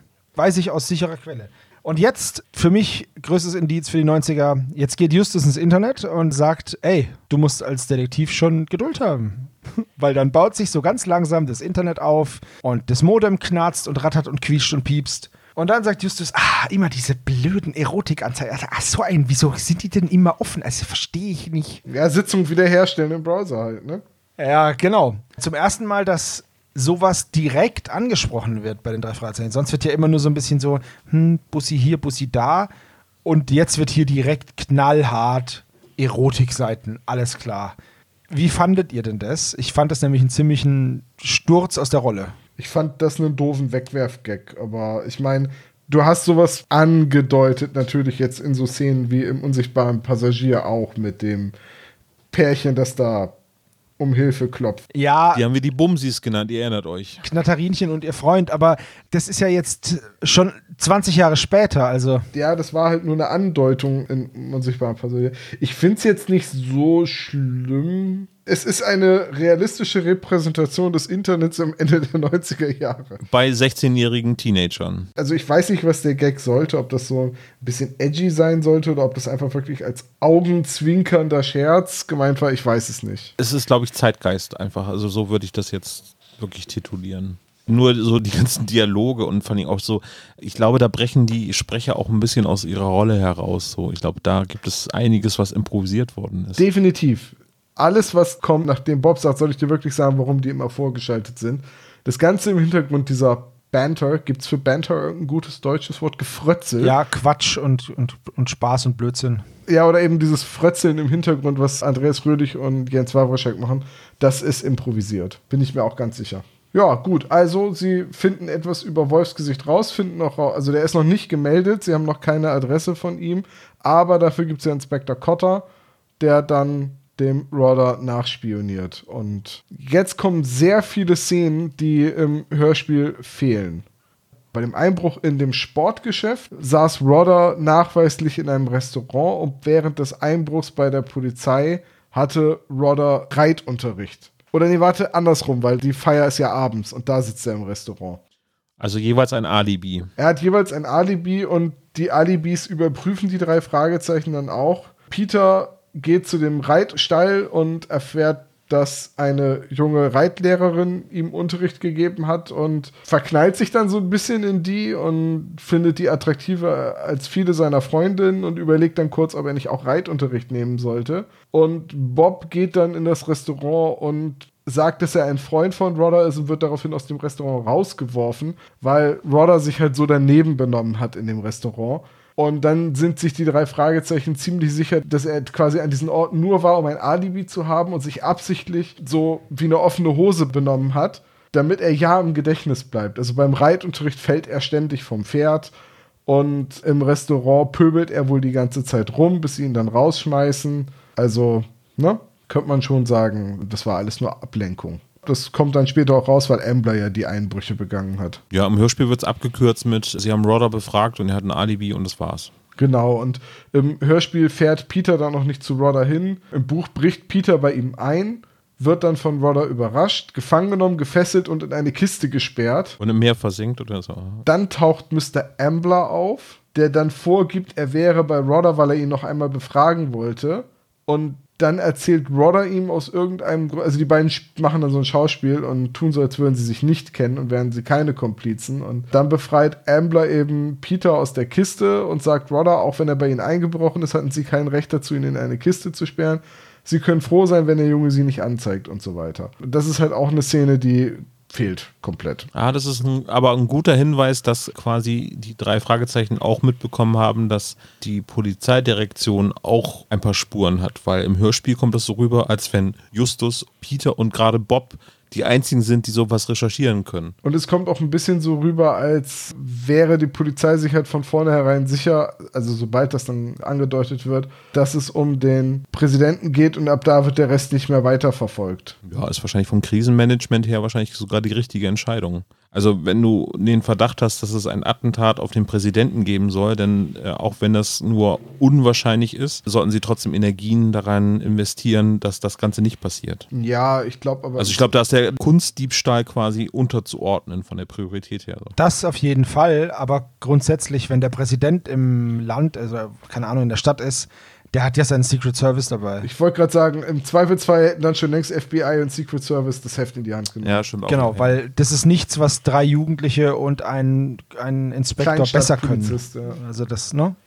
Wobei das wäre auch ein guter Plot. Das Weiße Haus wird von Terroristen angegriffen und nur drei Jugendliche und ein Kleinstadtpolizist, die gerade da eine Führung gemacht haben, können den Präsidenten retten. Und ich nenne es White House Down. Nee, warte, ich nenne es Olympus Has Fallen. Ja, und pass auf, Justus wird gespielt von mh, Channing Channing Tatum. Tatum. oder so. Nein, nein, nein, nein, nein. Justus wird gespielt von hier. Jonah Hill. er? Jonah Hill, genau. genau das. Bob wird gespielt von Tom Hiddleston. Peter wird gespielt von Channing Tatum. Chris Hemsworth, aber bevor er so zugelegt hat. Okay, der ist auch, der ist auch süß. Und Inspector Cotter wird gespielt von, hm, okay, dafür müssen wir Zeit reisen, Peter Falk. Robert De Niro. Auch okay, aber Peter Falk finde ich sehr schön. Ja, Peter Falk, äh, super. Und Kommissar Reynolds ist dann, ähm, ja, wer könnte denn Komm- Kommissar Reynolds spielen? Al Pacino, Al Pacino. Boah, das wäre aber mega geil. Oder Jack Nicholson oder so. Warte, warte, warte. Al Pacino spielt Kommissar Reynolds und dann so, Kommissar Reynolds, ich dachte, Sie sind in den Ruhestand gegangen. Gerade als ich dachte, ich wäre raus. Ziehen Sie mich wieder rein. so, ich hätte nicht gedacht, dass ich hier mal den Paten zitieren kann. Ein kleiner Exkurs. Habt ihr den Cast gesehen von den drei Fragezeichen für den neuen Kinofilm, der 23 ins Kino kommen soll? Ja, kannte niemanden davon. Ja, ich habe die Jungs gesehen, aber auch mir sagen die natürlich nichts. Justus Jonas ist der Schauspieler, Junge, der, der Junge muss an die frische Luft von Happy Kerkeling, die Verfilmung, den jungen Happy gespielt hat. Ich habe nur das Hörbuch gehört. Sehr zu empfehlen, habe ich aber schon mal empfohlen. Aber die Verfilmung ist gut, weil der Schauspieler auch richtig gut ist. Okay, also ich bin, ich bin mal gespannt. Also, ja gut, ich sag mal so, ich habe jetzt hier ein Bild vor mir, das sieht schon aus wie ein junger Harpe Kerkeling, ne? Gut, wenn wir dann in zwei Jahren ins Kino gehen, können wir ja über den Film reden. Gehen wir zusammen, machen wir irgendwie, machen wir ein Spektakel von einem Podcast, ja. Ja, auf jeden Fall. Ich mache da immer ein Spektakel von, wenn ich ins Kino gehe. Die anderen Kinobesucher hassen mich. ja, ich mache da auch immer einen riesen, ich mache da einen riesen Fass auf, kaufe eine ganze Sitzreihe, werfe mit Popcorn und so. Das ist Mit immer Popcorn und Riesenspaß. Nachos. Ich läster laut über die Werbung, mache mich über alle Trailer lustig. Genau, und dann gehe ich aber trotzdem noch mal kurz vorher raus und kaufe mir ein Eiskonfekt. Und nur um mich dann wieder lautstark zu beschweren, dass ich jetzt während des laufenden Films wieder zurück muss. Und dann drehe ich immer meinen Klingelton am Handy auf maximale Lautstärke und setze in meinen äh, WhatsApp-Status, dass ich dringend Hilfe brauche. Man soll mich einfach anrufen. Und das Allerwichtigste, was, das ist key, das musst du machen, wenn die Werbung kommt, Handy ausschalten oder nicht vervielfältigen und filmen, immer sagen, äh, ey, mach Handy aus, Mann, hör auf zu filmen. Das ist super wichtig. Wo waren wir eigentlich stehen? Wir hatten über irgendeine Drei-Fragezeichen-Folge geredet. Wir sind jetzt bei der Szene gewesen, dass Robber halt quasi vermeintlich unschuldig ist und jetzt kommt der große Peter Gabriel-Diss, ne? Ja, das verstehe ich den ganzen Tag nicht. Also warum Bob dann sagt, dass niemand Peter Gabriel in den USA kennt, der wäre ja nur ein unbedeutender britischer Musiker von irgendeiner kleinen Band namens Genesis. Oder Exodus. Das hat mich auch nicht losgelassen. Ich habe so ein bisschen nachgeguckt, irgendwie, ab die Amerikaner denn Peter Gabriel kennen sollte. Und ja, der hat mehrfach Platin-Alben produziert, nämlich mit Genesis damals und auch der Hit Sledgehammer hat, glaube ich, viermal Platin in Amerika bekommen und war halt auch in den Top Ten für mehrere Wochen. Ja, gut. Vertrauen Sie mir, ich weiß, was ich tue. So, und jetzt, was sind eure Lieblingslieder von Peter Gabriel? Oder euer Lieblingslied von Peter Gabriel? Southbury Hill. Äh, wenn ich jetzt Musik von Peter Gabriel kennen würde. Southbury Hill ist ein Quickstep, habe ich in der Tanzschule sehr gerne zugetanzt. Jetzt kommt ihr. Ich, also, wenn jetzt Genesis nicht zählt, dann würde ich, glaube ich, wirklich Sledgehammer sagen. Olaf, du hast gerne, gerne dazu getanzt, ich habe gerne dazu geheult. The Book of Love, finde ich, ist das ist so ein schönes Lied. Mhm. Kriege ich immer Gänsehaut, muss heulen. Jedes Mal, das ist ganz schlimm. Country Roads fand ich auch gut. Hammer. Hier von diesen äh, Village People. Na, na, na. Na, na, na. Ha, ha. Take me home, la, la. Ja, genau, das ist auch das ist mein Lieblings-Peter Gabriel-Song. Hey, Mallorca, Ballermann und so, ne? Das war auch das, ja. Wir schweifen ab. Aber das Lied wurde halt übersetzt im Buch, natürlich, weil es ein kindgerechtes Buch sein muss. Wie heißt das Lied im Original? Wisst ihr es? Family Snapshot. Sehr trauriges Lied, hat aber eigentlich meiner Meinung nach mehr mit dem Attentat oder dem versuchten Attentat auf Nixon zu tun. Ja, gut, es ist ja im Endeffekt egal. Es ist ja ein Attentat. Auf den Präsidenten, ja. Ich denke mal, da wurde Kennedy einfach genommen wegen auch Kennedy Street und weil Kennedy einfach der berühmtere und der sympathischere Präsident ist, glaube ich, wurde das gemacht. Du kennst Kennedy wahrscheinlich eher als deutsches Kind als Nixon. Nixon ist der zukünftige Präsident in Futurama, also von daher Richtig, aber nur der Kopf im Goldfischglas. nur der Kopf, ja. Aber das ist auch schon so ein Witz in Futurama, der eigentlich nicht auf die junge Generation. Also Futurama ist ja mittlerweile auch 20 Jahre alt. Also ungefähr so alt wie diese Folge. Ja, aber das ist halt kein Gag, der damals auf Jugendliche abgezielt hat. Es war ein Gag für die Erwachsenen, die Futurama geguckt haben. Gut, aber auf jeden Fall, die Jugendlichen um 99 könnten Peter Gabriel halt auch wirklich nicht mehr kennen. Weil so, das ist dann schon die Zeit, wo er Weltmusik gemacht hat. Sledgehammer ist irgendwie Anfang der 90er, glaube ich, gewesen. Sehr einprägsames Video, was rauf und runter auf MTV gelaufen ist. Aber dann wird es, glaube ich, auch schon dünn. Wir steigen jetzt wieder ins Hörspiel ein. Nach Exkurs übers Buch und Blödsinn und Musik kommen wir jetzt zurück zur nächsten Szene im Hörspiel. Wir sind jetzt nämlich wieder am nächsten Morgen nach diesem Polizeifest. Jetzt wird uns halt gesagt, okay, Rodder wohnt in einem Haus alleine an der Steilküste. Das ist jetzt eben dieses Haus aus der, vom Klappentext. Er ist arbeitslos, er hat aber Alibis und er bemüht sich wirklich, vorwärts zu kommen. Und vielleicht ist der Täter ja einfach nur ein Nachahmer. Also es wird zwar Trittbrettfahrer gesagt, aber das ist in dem Zusammenhang meiner Meinung nach falsch, weil es müsste ein Nachahmer sein. Weil Trittbrettfahrer ist ja einer, der im Schatten des Haupttäters die gleichen Verbrechen begeht. Aber sie gehen ja davon aus, dass Rodder das gar nicht macht, also müsste das dann ein Nachahmer sein. Vielleicht eine Spitzfindigkeit. Also genau genommen, Rodder ist ein potenzieller Attentäter, der alleine arbeitslos in dieser Hütte lebt. Im Prinzip ist das jetzt noch die Handlung von Taxi Driver. Oder vom Una-Bomber. Das ist ja auch so. Wir erfahren jetzt ein bisschen was über die Hintergrundgeschichte von Rodder. Und dann bekommen wir auch den dritten Brief. Der wird uns dann vorgelesen. Und jetzt sind sie sich sicher, hey, pass auf. Das ist jetzt ein Attentat auf den Präsidenten und Bob sagt, ey, wenn es so weit geht, bin ich raus. Da mache ich nicht mehr mit, das, das kann nicht gut gehen.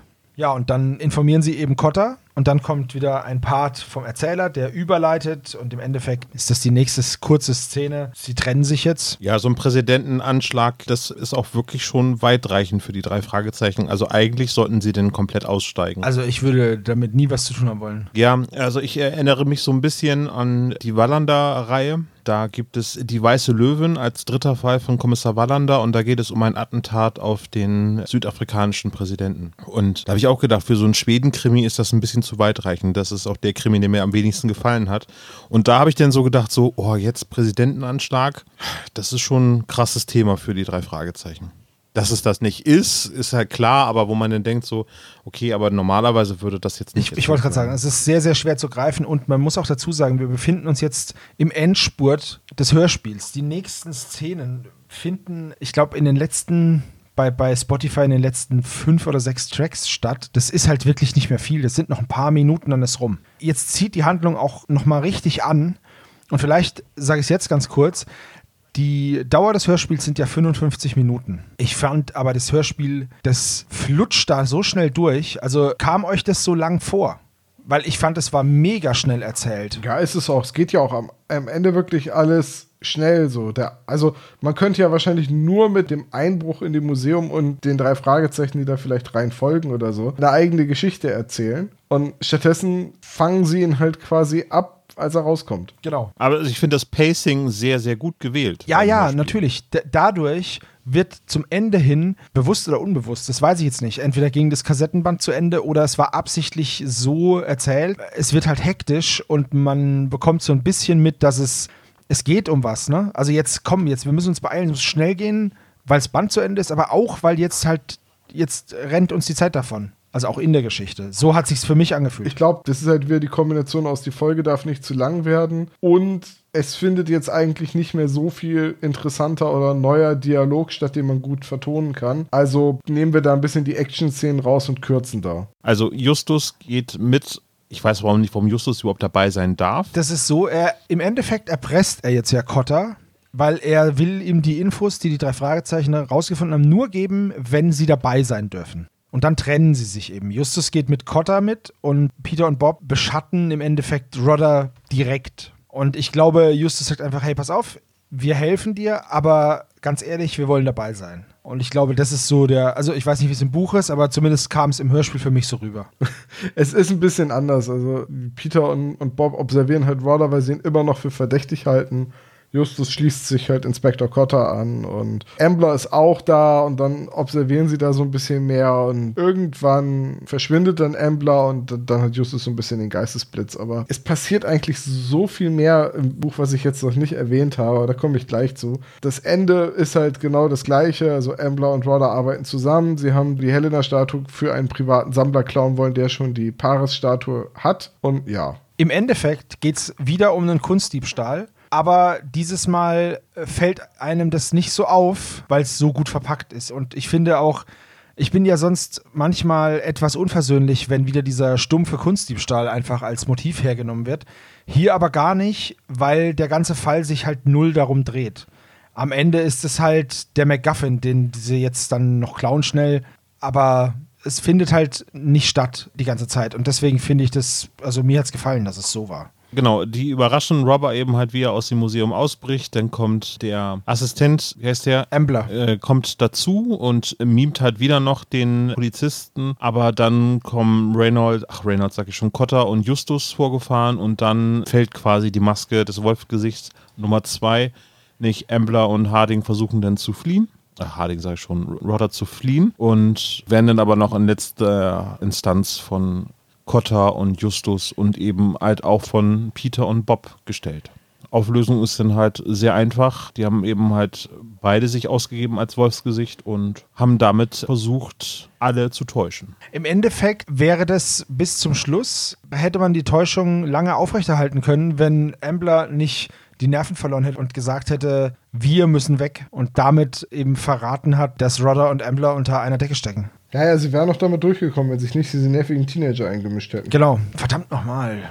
Ja gut, und dann im Endeffekt gibt es noch so ein paar kleine Auflösungen. Wie war das? Wie haben sie die Waffe beschafft und so? Ist aber gar nicht wirklich wichtig. Und dann ist der Fall rum. Dann wird noch ein kleines, ich habe hier aufgeschrieben, Mini-LOL. also es wird noch ein kleines bisschen gelacht am Ende, aber nicht ganz so krass. Also der Endlacher im Hörspiel ist sehr konstruiert, das stimmt. Ich finde ihn auch ein bisschen creepy, muss ich mal so sagen. Wie sie dann eben halt das Kunstwerk angeifern und auch wieder eben auf dieser pubertären Schiene sind, das ist halt, ja, das ein Abzug in der B-Note, sag ich mal vorsichtig. weißt du, wenn du das pubertär findest, lies mal echt das Buch. okay, ja. Dann aber im Buch, Tom, bitte, dann ist es jetzt dein Part. Okay, ja, also, weil was das Pubertäre angeht, ne, da hat das Buch wirklich, wirklich das Hörspiel um Längen geschlagen. Also ich muss mal gerade auf meine Liste gucken. Also, dass Justus und Sandy ein bisschen anbändeln, flirten und öfters mal miteinander ausgehen, hatte ich erwähnt. Sandy ist auch beim großen äh, Showdown dabei. Roller hat nämlich ein Boot und sie fürchten, dass er und Ambler damit fliehen könnten, weswegen Justus schon im Vorfeld Sandy, die auch taucht, Justus hat ja mit Peter bei ihr Tauchausrüstung gekauft, er hatte sie halt dabei, mit Cotter und so weiter, sie war halt die ganze Zeit mit dabei und irgendwann sagt Justus zu ihr, pass auf, wir müssen verhindern, dass Roller fliehen kann und Sandy taucht dann und sabotiert seine Schiffsschraube. Und dadurch können sie dann mit dem Boot nicht wegfahren. Dann fällt Ambler auch ins Wasser und Rodder auch, die gehen beide über Bord. Ambler kann aber nicht schwimmen, weswegen er sich an Rodder festhalten muss, wodurch Rodder irgendwie quasi keine Chance hat, mehr irgendwie wieder an Bord zu klettern und die drei Fragezeichen holen auch die Leiter rein, dass die nicht wieder an Bord kommen können und so weiter. Und die treiben also quasi hilflos im Wasser, als die Polizei kommt und sie verhaftet. Wie gesagt, dass jede Frau, egal ob jetzt Mrs. Harding oder Sandy oder die Kundin im Geschäft oder, oder, oder, oder die Reitlehrerin oder die Kellnerin im Restaurant, alle Frauen sind attraktiv und die drei Fragezeichen diskutieren die ganze Zeit drum, ob man eine Chance hätte oder quasi nicht. Peter ist sogar richtig eifersüchtig auf Justus, weil ausnahmsweise mal er nicht die Aufmerksamkeit von den Frauen kriegt. Dass Peter gefangen genommen wird, habe ich gesagt, ach ja, äh, wer ist eigentlich Mary? Mary ist Bobs Cousine aus Seattle, die zu Besuch kommt, die super nervig ist, weil sie so viel redet. Die drei Fragezeichen versuchen daraufhin, sich vor Mary zu verstecken und sie ein bisschen loszuwerden. Und dann geht Justus mit Onkel Titus so einen Kuhhandel ein, dass Onkel Titus Sandy beiseite nimmt und stundenlang ablenkt und sich quasi einmal von ihr auf seinem eigenen Schrottplatz rumführen lässt und sich alles anhört, was sie zu dem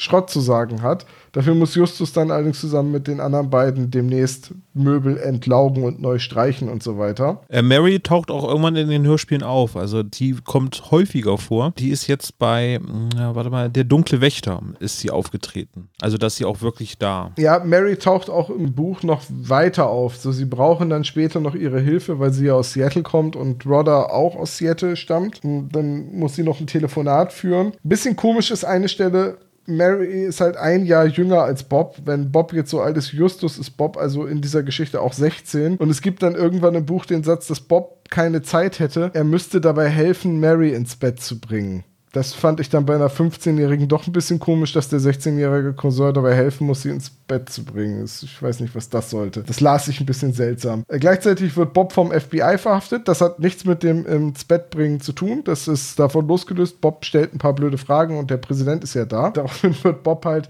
weil er Rodder im Auto verfolgt, vom FBI verfolgt, das auch Rodder observiert und von der Straße abgedrängt und vom FBI verhaftet. Ach so, genau. Die ganze Sache mit dem Anschlag auf den Präsidenten und als Ablenkungsmanöver planen Ampler und Rodder deswegen, weil Miss Harding ihre Promotion über das Kennedy-Attentat und die Psyche von Lee Harvey Oswald geschrieben hat. Oha, ja, okay. Und das ist so ein bisschen der Versuch, sie zu diskreditieren und oder, oder auch gleichzeitig sie neugierig zu machen auf diesen Fall, weil sie sagen, wenn es um ein Präsidentenattentat geht, da wird die sofort drauf anspringen. Und damit haben sie auch recht. Also sie ist da so die treibende Kraft, die dann alles sofort so interpretiert, dass da jemand wirklich den Präsidenten erschießen will. So, und jetzt kommen noch zwei Kleinigkeiten. Bob kümmert sich zukünftig dann um Mary. Peter nimmt tatsächlich Reitunterricht weil er die Reitlehrerin wiedersehen will. Und Justus sitzt am Ende des Falls mit Tante Mathilda in der Küche. Und jetzt müsst ihr euch kurz festhalten: Tante Mathilda hat sich Hanteln gekauft. und betreibt das ganze Buch über, immer wenn sie auftaucht, gerade Hanteltraining. Also ich stelle mir vor, wie Justus gerade irgendwie so eine Schale Cornflakes ist. Tante Mathilda sitzt da, Lockenwickler drin, Kippe im Mundwinkel, nur so im Unterhemd und ist halt, ist halt sitzt da und ist halt dabei, Bizepstraining mit so einer Ein Einhandhantel zu machen und zu sagen. Und dann so ein Tuch, was oben über dem Kopf zusammengeknotet ist, ne? Was ist, Justus? Schmecken dir deine Cornflakes nicht? Ich habe da vorhin aus Versehen reingeascht. Du isst die trotzdem, sonst komme ich dir rüber. Du Opfer.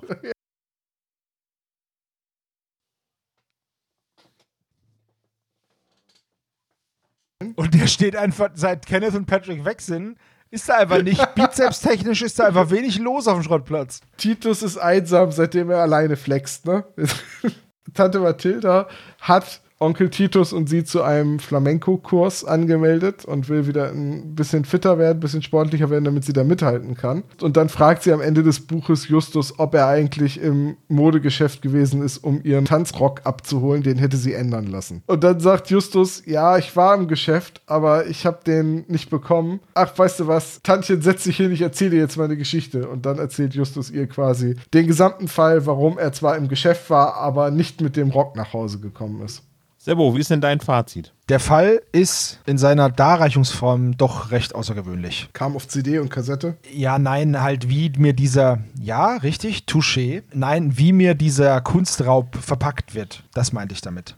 Weil ich finde es einfach cool, dass dieser, naja, schon so oft dagewesene Kunstraub eben anders verpackt wird und dass es im Endeffekt die ganze Zeit nicht darum geht. Das habe ich vorhin schon mal kurz gesagt. Mir gefällt die Folge ziemlich gut, weil ist so ein bisschen halt, naja, so ein bisschen so einen richtigen Kriminalfall-Vibe halt hat und der dann über den Kopf wächst und kurz bevor es dann richtig schlimm wird, fällt ihnen ein, ah, die Lösung ist eigentlich viel trivialer. Und ja, ich finde den Fall eigentlich ganz cool. Er hat natürlich ein paar Logiklöcher so, meiner Meinung nach, weil hätten die gar nichts gesagt, wäre der Präsident ja trotzdem gekommen und die hätten trotzdem das ausrauben können. Das hätte kein Mensch gemerkt wahrscheinlich, weil die Sicherheitsvorkehrungen wären auch so immens hoch gewesen und auf das Museum hätte wahrscheinlich trotzdem niemand geachtet. Weil den Museumswert Wärter werden sie jetzt nicht abziehen, um die Gullideckel zu bewachen.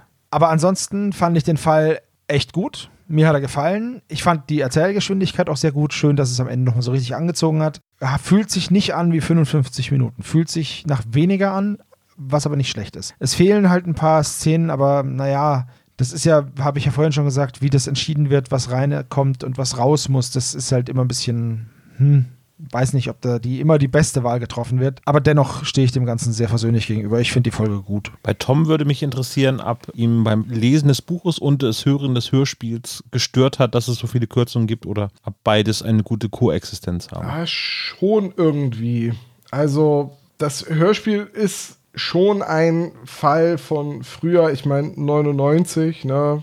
Ich bin zwölf Jahre alt, ich habe die Kassette natürlich gehabt und gehört und gemocht. Also ist auch ein Fall, den ich heute noch wirklich mag. Jetzt, wo ich das Buch gelesen habe, muss ich aber auch wieder einmal sagen, das Buch gefällt mir besser aus unterschiedlichsten Gründen. Also da ist zum einen einfach mal, dass der Plot ein bisschen runder ist. Es gibt ein paar spannendere Szenen, so Peter, der gefangen genommen wird und in eine Truhe gesperrt wird. Das finde ich potenziell eigentlich spannender als die Szene mit der Polizeipsychologin, die hätte man jetzt nicht so richtig gebraucht. So, dieses, ne, das ist alles noch Exposition. Ich finde halt an ein paar Stellen ist einfach falsch gekürzt worden. Und dann ist da dieser Nebencharakter, der halt rausgestrichen ist, also Sandy. Ja, also ich weiß halt nicht, wie, wie, ich, wie ich das sagen soll. Also Sandy ist halt eine Frauenfigur, die tough ist, die ist lieb, die ist nett, die mag Justus, Justus mag sie. Das hätte man schon irgendwie einbauen können. Zumal wir sind ja jetzt so in der Nachfreundinnen-Ära, so Liz, Kelly, Elizabeth, das ist ja jetzt schon wieder eine Weile her. Wisst ihr, was ich meine? Die hat das Ganze eigentlich so schön abgerundet. Und auch, dass sie es ist, die dann den drei Fragezeichen hilft, die Verhaftung durchzuführen, indem sie das Boot vom Bösewicht sabotiert. Das ist schon irgendwie cool und das ist eine schöne Figur und die fehlt halt so komplett. Und ich habe in einem Interview mit Katharina Fischer das damals zu ihrem Antritt als Autorin auf rockybeach.com erschienen ist, gelesen, dass sie halt kein Fan der Freundin war, besonders nicht von Liz, weil sie die immer als eine Barbie-Puppe empfunden hat. Was? Und ich würde jetzt persönlich sagen, Liz de Kerk ist eine Mary Sue, aber definitiv keine Barbie. Also die ist intelligent, schlau, hübsch und weiß alles und kann alles, aber das ist keine Barbie-Puppe. Die ist nicht einfach nur doof und attraktiv. Entschuldigung, ist Barbie doof? In meiner Wahrnehmung ist Barbie immer doof, aber hübsch. Tatsächlich ist Barbie ja per se nicht doof. Ich glaube, dass das halt einfach, vielleicht meinte sie, sie sei oberflächlich oder so, aber. Ähm, Also allgemein hin, wenn wir von einer Barbie-Puppe sprechen, dann meinen wir damit eine attraktive, aber wahrscheinlich nicht sonderlich intelligente Frau. Das ist für mich immer die Assoziation, die ich mit dem Begriff Barbie-Puppe habe. Und das würde ich halt auf Liz eigentlich nicht zutreffen lassen. Von daher finde ich es eigentlich schön, dass es so eine kompetente Frauenfigur gibt. Und leider ist sie dann wahrscheinlich wieder, weil man einen Sprecher sparen konnte, fürs Hörspiel gestrichen worden. Also ist sie ja nicht mal. Sie ist zu einer erwachsenen Frau gemacht worden und spielt eine Nebenrolle. Also die, die Sprecherin war ja eingeplant. Wie gesagt, tolles Buch, wenn man ein bisschen über das Pubertäre hinweg liest. Eigentlich ein schöner Fall und ein solides Hörspiel. gut, okay. Und was sagst du, Olaf? Ich mag das Hörspiel sehr gerne. Klar, es gibt so ein paar cheesige Momente, eben wenn es halt um Internetpornos und das weibliche Geschlecht im Allgemeinen bei den drei Fragezeichen geht. Aber der Fall ist ganz besonders, finde ich. Also er fällt halt raus so aus den typischen Muster der drei Fragezeichen, sowohl Crimebuster als auch irgendwie so das typische, es geht um Kunstdiebstahl. Äh, das ist halt so geschickt verpackt in dieser Folge, dass das wirklich was Besonderes ist. Es ist nicht der beste Fall der drei Fragezeichen, weiß Gott nicht, aber er ist sehr kurzweilig und das hatte ich vorhin auch schon ja gesagt, das Pacing zieht an der richtigen Stelle an und ist dann halt soweit vielleicht auch zusammengekürzt, aber das Hörspiel funktioniert für mich ganz gut. Äh, Sprecherleistung ist insgesamt okay, finde ich. Das Cover ist, naja, nicht das Beste von Algarasch vielleicht, aber ich sag jetzt mal so, das Hörspiel ist gut und bei dem Buch hätte ich jetzt das Gefühl, dass ich sage, oh, ich würde das Buch jetzt nochmal lesen wollen, weil es halt noch mehr gute Sachen ergänzt eben zu dem eigentlich für mich äh, soliden, guten Hörspiel. Also jetzt nicht so, oh, hätte ich mal lieber das Hörspiel nie gehört, sondern leicht das Buch gelesen, das ist nicht, sondern das Hörspiel funktioniert für mich als alleinstehendes Werk sehr, sehr gut und es würde mir jetzt echt eine Freude bereiten, wenn ich das Buch nochmal lesen könnte. Also das Hörspiel funktioniert wirklich gut und ich mag auch die Atmosphäre in dem Hörspiel sowohl auf dem Polizeifest als auch dann später vor dem Museum und allem und auch das in der Zentrale. Nur so ein bisschen die Szene in dem Sportartikelgeschäft, die fällt so ein bisschen ab. Ja, ja. Ja, das kann sein, aber mein Gott, was ist das für ein guter Einstieg in die Folge gewesen? Ja, also Justus, der, der auch so, du fragst dich halt wirklich, warum Justus mit einem Baseballschläger in der Hand in dieses Geschäft kommt. Das ist ja für Justus schon sehr unüblich. Oh, eine Kleinigkeit, die ich noch erwähnen möchte, ist, was mich bei dem Hörspiel gestört hat. Das ist jetzt halt wirklich auch nur, das ist mit einem Augenzwinkern gemeint, aber der Erzähler sagt, mit einem Kling-Klong kündigt sich die Tür an. Und dann kommt ein.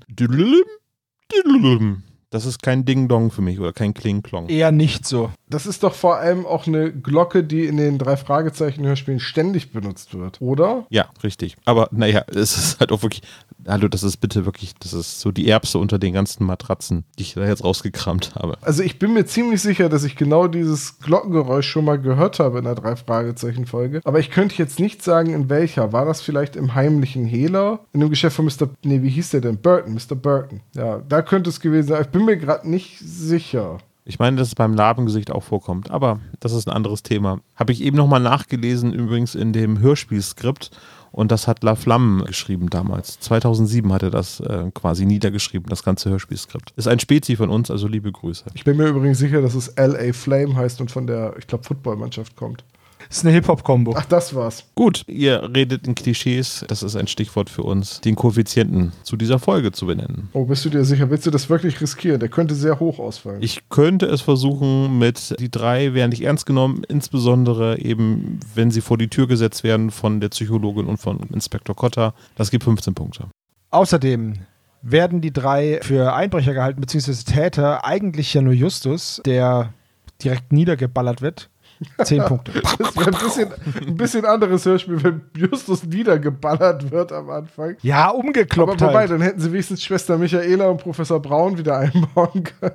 Okay, also die drei Fragezeichen wollen sich jemanden schnappen, und zwar Rodder, der gerade sich die schöne Helena unter den Arm geklemmt hat, und das gibt 25 Punkte. Er geht stiften, würde ich sagen. Sie werden eingesperrt, im Buch mehrmals sogar, aber in dem Fall wird Justus halt gefesselt, oder beziehungsweise werden ihm Handschellen angelegt für 15 Punkte. Außerdem versteht Peter etwas nicht, beziehungsweise muss was erklärt bekommen, und zwar sein Namensvetter Peter Gabriel, 15 Punkte. Im Buch sogar muss er noch den Begriff filigran erklärt bekommen. Nein. Doch, das erklärt dann Inspektor Kotter ausnahmsweise. Peter ist gleichzeitig allerdings super sportlich, das gibt dann nochmal 20 Punkte. Bob weiß natürlich etwas über Rodder zu sagen, weil er ganz schnell was recherchiert hat. Das gibt 20 Punkte. Dass der Bösewicht Robber mit Nachnamen heißt, ne? Oh Mann, ey, das ist aber auch echt eine freudsche Fehlleistung. So, natürlich äh, taucht Inspektor Cotter auf. Natürlich taucht eigentlich auch Kommissar Reynolds auf, aber halt nur so am Rande. Wir bewerten es trotzdem mit 20 Punkten. Die drei Fragezeichen kriegen allerdings auch gesagt, dass sie sich raushalten sollen und das gibt 15 Punkte. Aber ähm, ich finde, in der Folge ist äh, Inspektor Kotter sehr überzeugt von den drei Fragezeichen. Also er bietet ja im Prinzip die Qualität an bei der Psychologin und das ist 10 Punkte wert für unseren Koeffizienten. Außerdem wird ein alter Fall erwähnt, die Entführung von Peter. Das sind 10 Punkte. Peter sagt direkt, als das Telefon klingelt, noch bevor irgendjemand rangehen kann, mach mal den Verstärker an, das gibt 25 Punkte. Es geht um Überraschung, Kunstdiebstahl, das gibt 20 Punkte. Natürlich geht es auch um einen versteckten Schatz, Erbe oder Diebesgut, in dem Fall eben eine eingewickelte Statue. 20 Punkte. Onkel Titus flext zusammen mit Tante Mathilda im Hintergrund, das gibt 25 Punkte. Die Visitenkarte wird von Sandy vorgelesen, das gibt einen Punkt. Und außerdem wird am Ende noch ganz entspannt debil gelacht. Das sind dann. Ja, aber nur, aber ganz entspannt. Das sind trotzdem 25 Punkte. Und damit kommen wir auf einen Gesamtklischee-Koeffizienten von 266 Punkten mit insgesamt 17 Klischees. Ja, das ist schon, das, das ist schon mittelmäßig. Ja, Ja. auf jeden Fall. Ja, schöner Fall. An der Stelle, ich bin mir zwar ziemlich sicher, dass das nicht klappt, aber äh, sehr geehrte Frau Fischer, falls Sie unsere Besprechung bis zu diesem Punkt gehört haben sollten, wir würden uns sehr über ein Interview freuen. Volle Kanne. Sehr, sehr. Ich glaube nicht, dass es klappt, aber es wäre schon cool. Von ihr stammt ja auch Leslie Dimple, ne? Die hat es ja auch noch weiterhin geschafft. Die hat ja noch Karriere gemacht bei den drei Fragezeichen. Durch den roten Rächer. Mhm, genau. Und die Latexmasken von US-Präsidenten. Also schon wiederkehrende Elemente. Ja, nicht schlecht. Äh, es zieht hier übrigens irgendwie durch die kaputte Tür. Aber Dr. Knobel hat jetzt fast zwei Stunden sehr brav im Hintergrund auf der Couch gesessen und nichts gesagt. Vielleicht sollten wir ihn zur Abwechslung doch mal begrüßen, wenn er zum Quiz kommt. Das wäre super. Ja, also mal, den Kuchen, den Kuchen habt ihr aber versteckt, oder? Weil sonst hat sich das nämlich jetzt erledigt. Na ja, gut. Er durfte doch eben noch zwei Disney-Filme gucken. Herr Dr. Knobel, kommen Sie. Nee, Sie können das Dschungelbuch nachher noch. Oh nein, habt ihr das gehört? Habt ihr das gesehen? Das, das kann doch nicht richtig sein. Ein grünes Mikrofon. Das muss doch, das kann doch nur eins bedeuten. Genau, hier kommt Dr. Knick.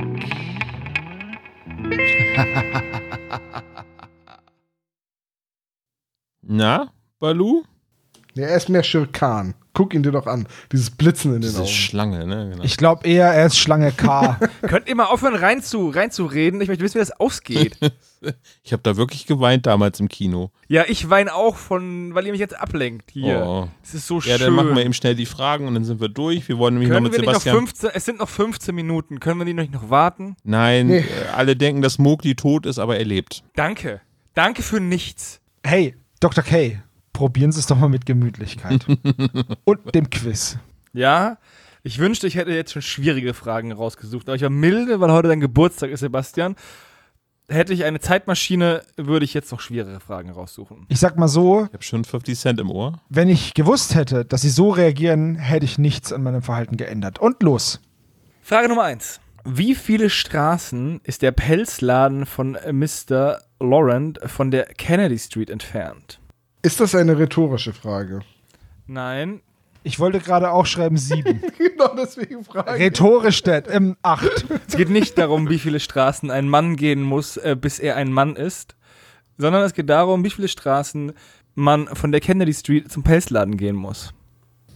Ich habe keine Ahnung. Ja, ich versuche mir gerade die Situation irgendwie zurückzuholen. Ich kein, kein Plan. Das wird irgendwie erwähnt. Das ist richtig, weil sonst hätte ich nicht gefragt. Ich kann auch mal ein Quiz machen über Sachen, die überhaupt nicht in der Folge vorkommen. ja, das ist eine super Idee, weil bei manchen Sachen frage ich mich das halt echt. Wie jetzt zum Beispiel. Tom hat schon geantwortet. Olaf hat geantwortet. Sebastian. Schreib einfach eine Zahl zwischen 1 und 100. Vielleicht sind es auch Nullstraßen, aber das ist in der Kennedy Street. Mehr weiß ich nicht, wenn es das nicht ist.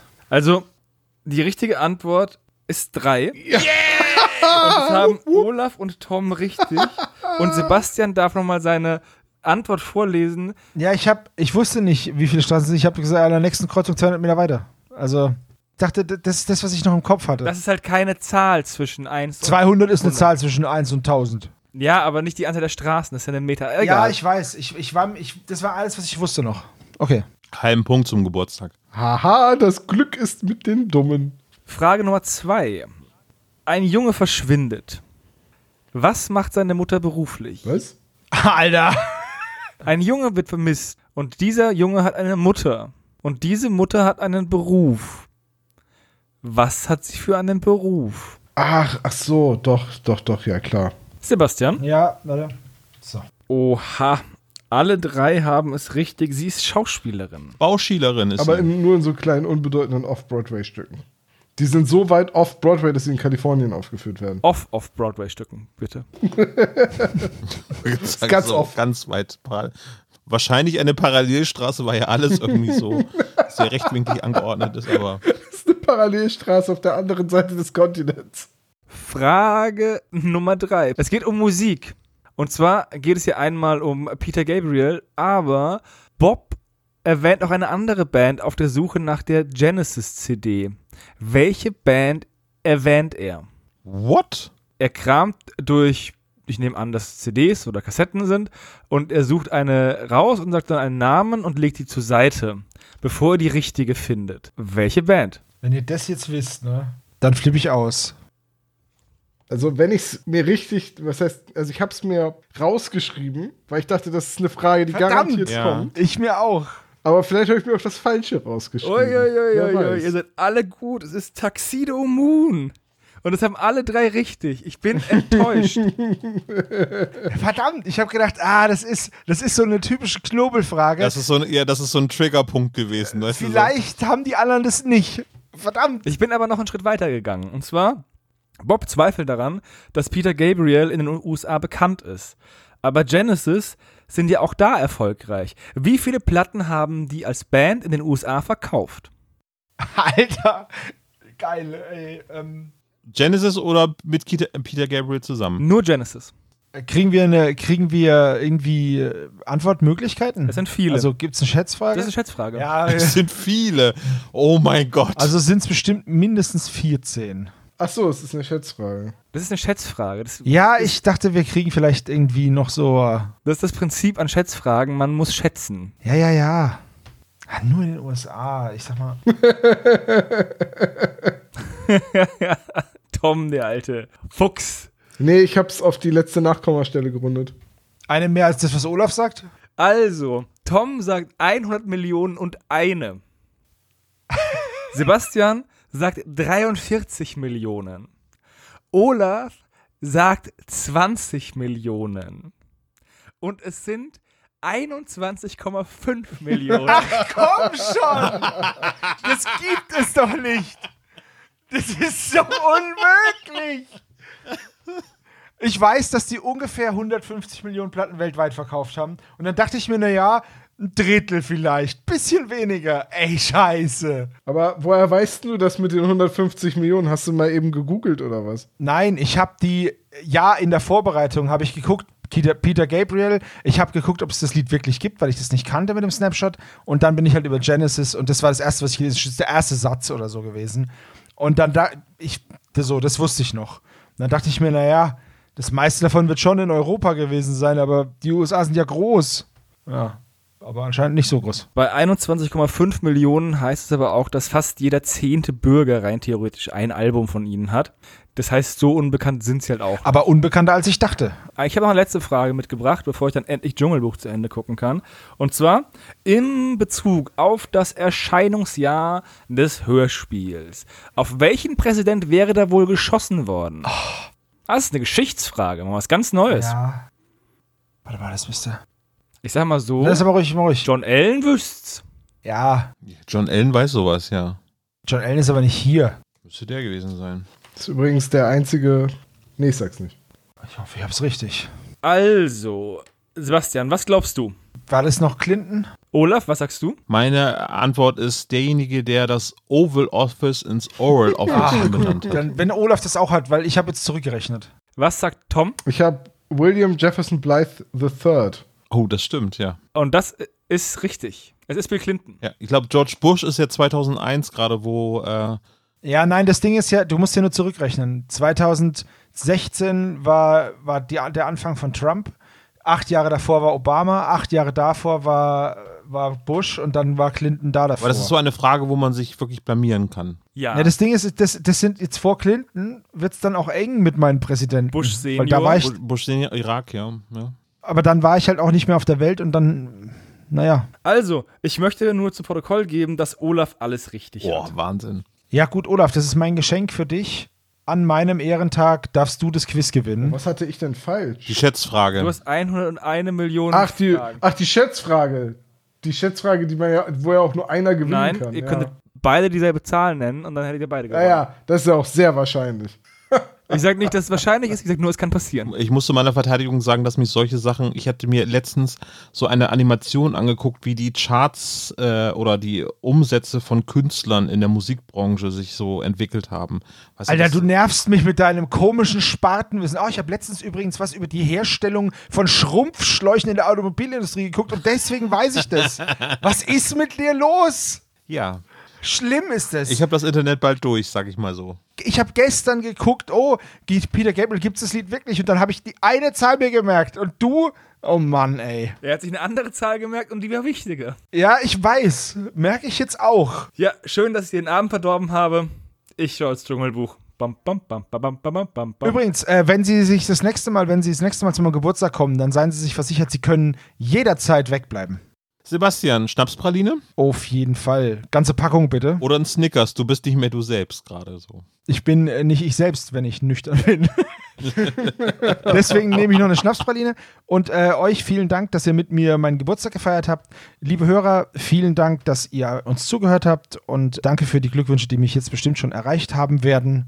Was war das jetzt? Plusquamperfekt Futur 3 oder was? Bis zum nächsten Mal. Tschüss. Auf Wiedersehen. Tschüss.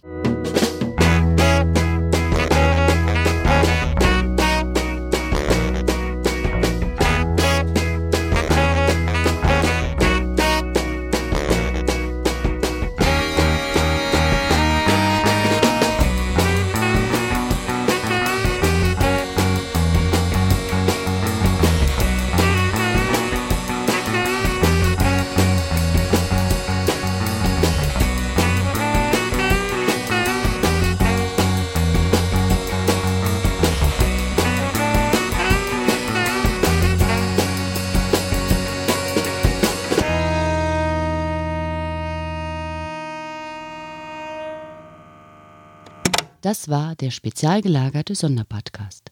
Ihr könnt die Jungs unterstützen über patreon.com slash spezialgelagert oder über paypal.me slash spezialgelagert. Der SSP bedankt sich recht herzlich bei Dr. Orgel für das tolle Intro und der Station Voice Heinz Kreinbaum. Der SSP ist ein Hobbyprojekt und steht in keinem Zusammenhang mit Kosmos oder Europa. Ihr findet den SSP auf Facebook, Twitter und Instagram, jeweils unter Spezial gelagert sowie auf YouTube. Außerdem könnt ihr die Jungs auf dem SSP Discord-Server antreffen. Alle Links findet ihr natürlich auf der Webseite spezialgelagert.de. Bis zum nächsten Mal.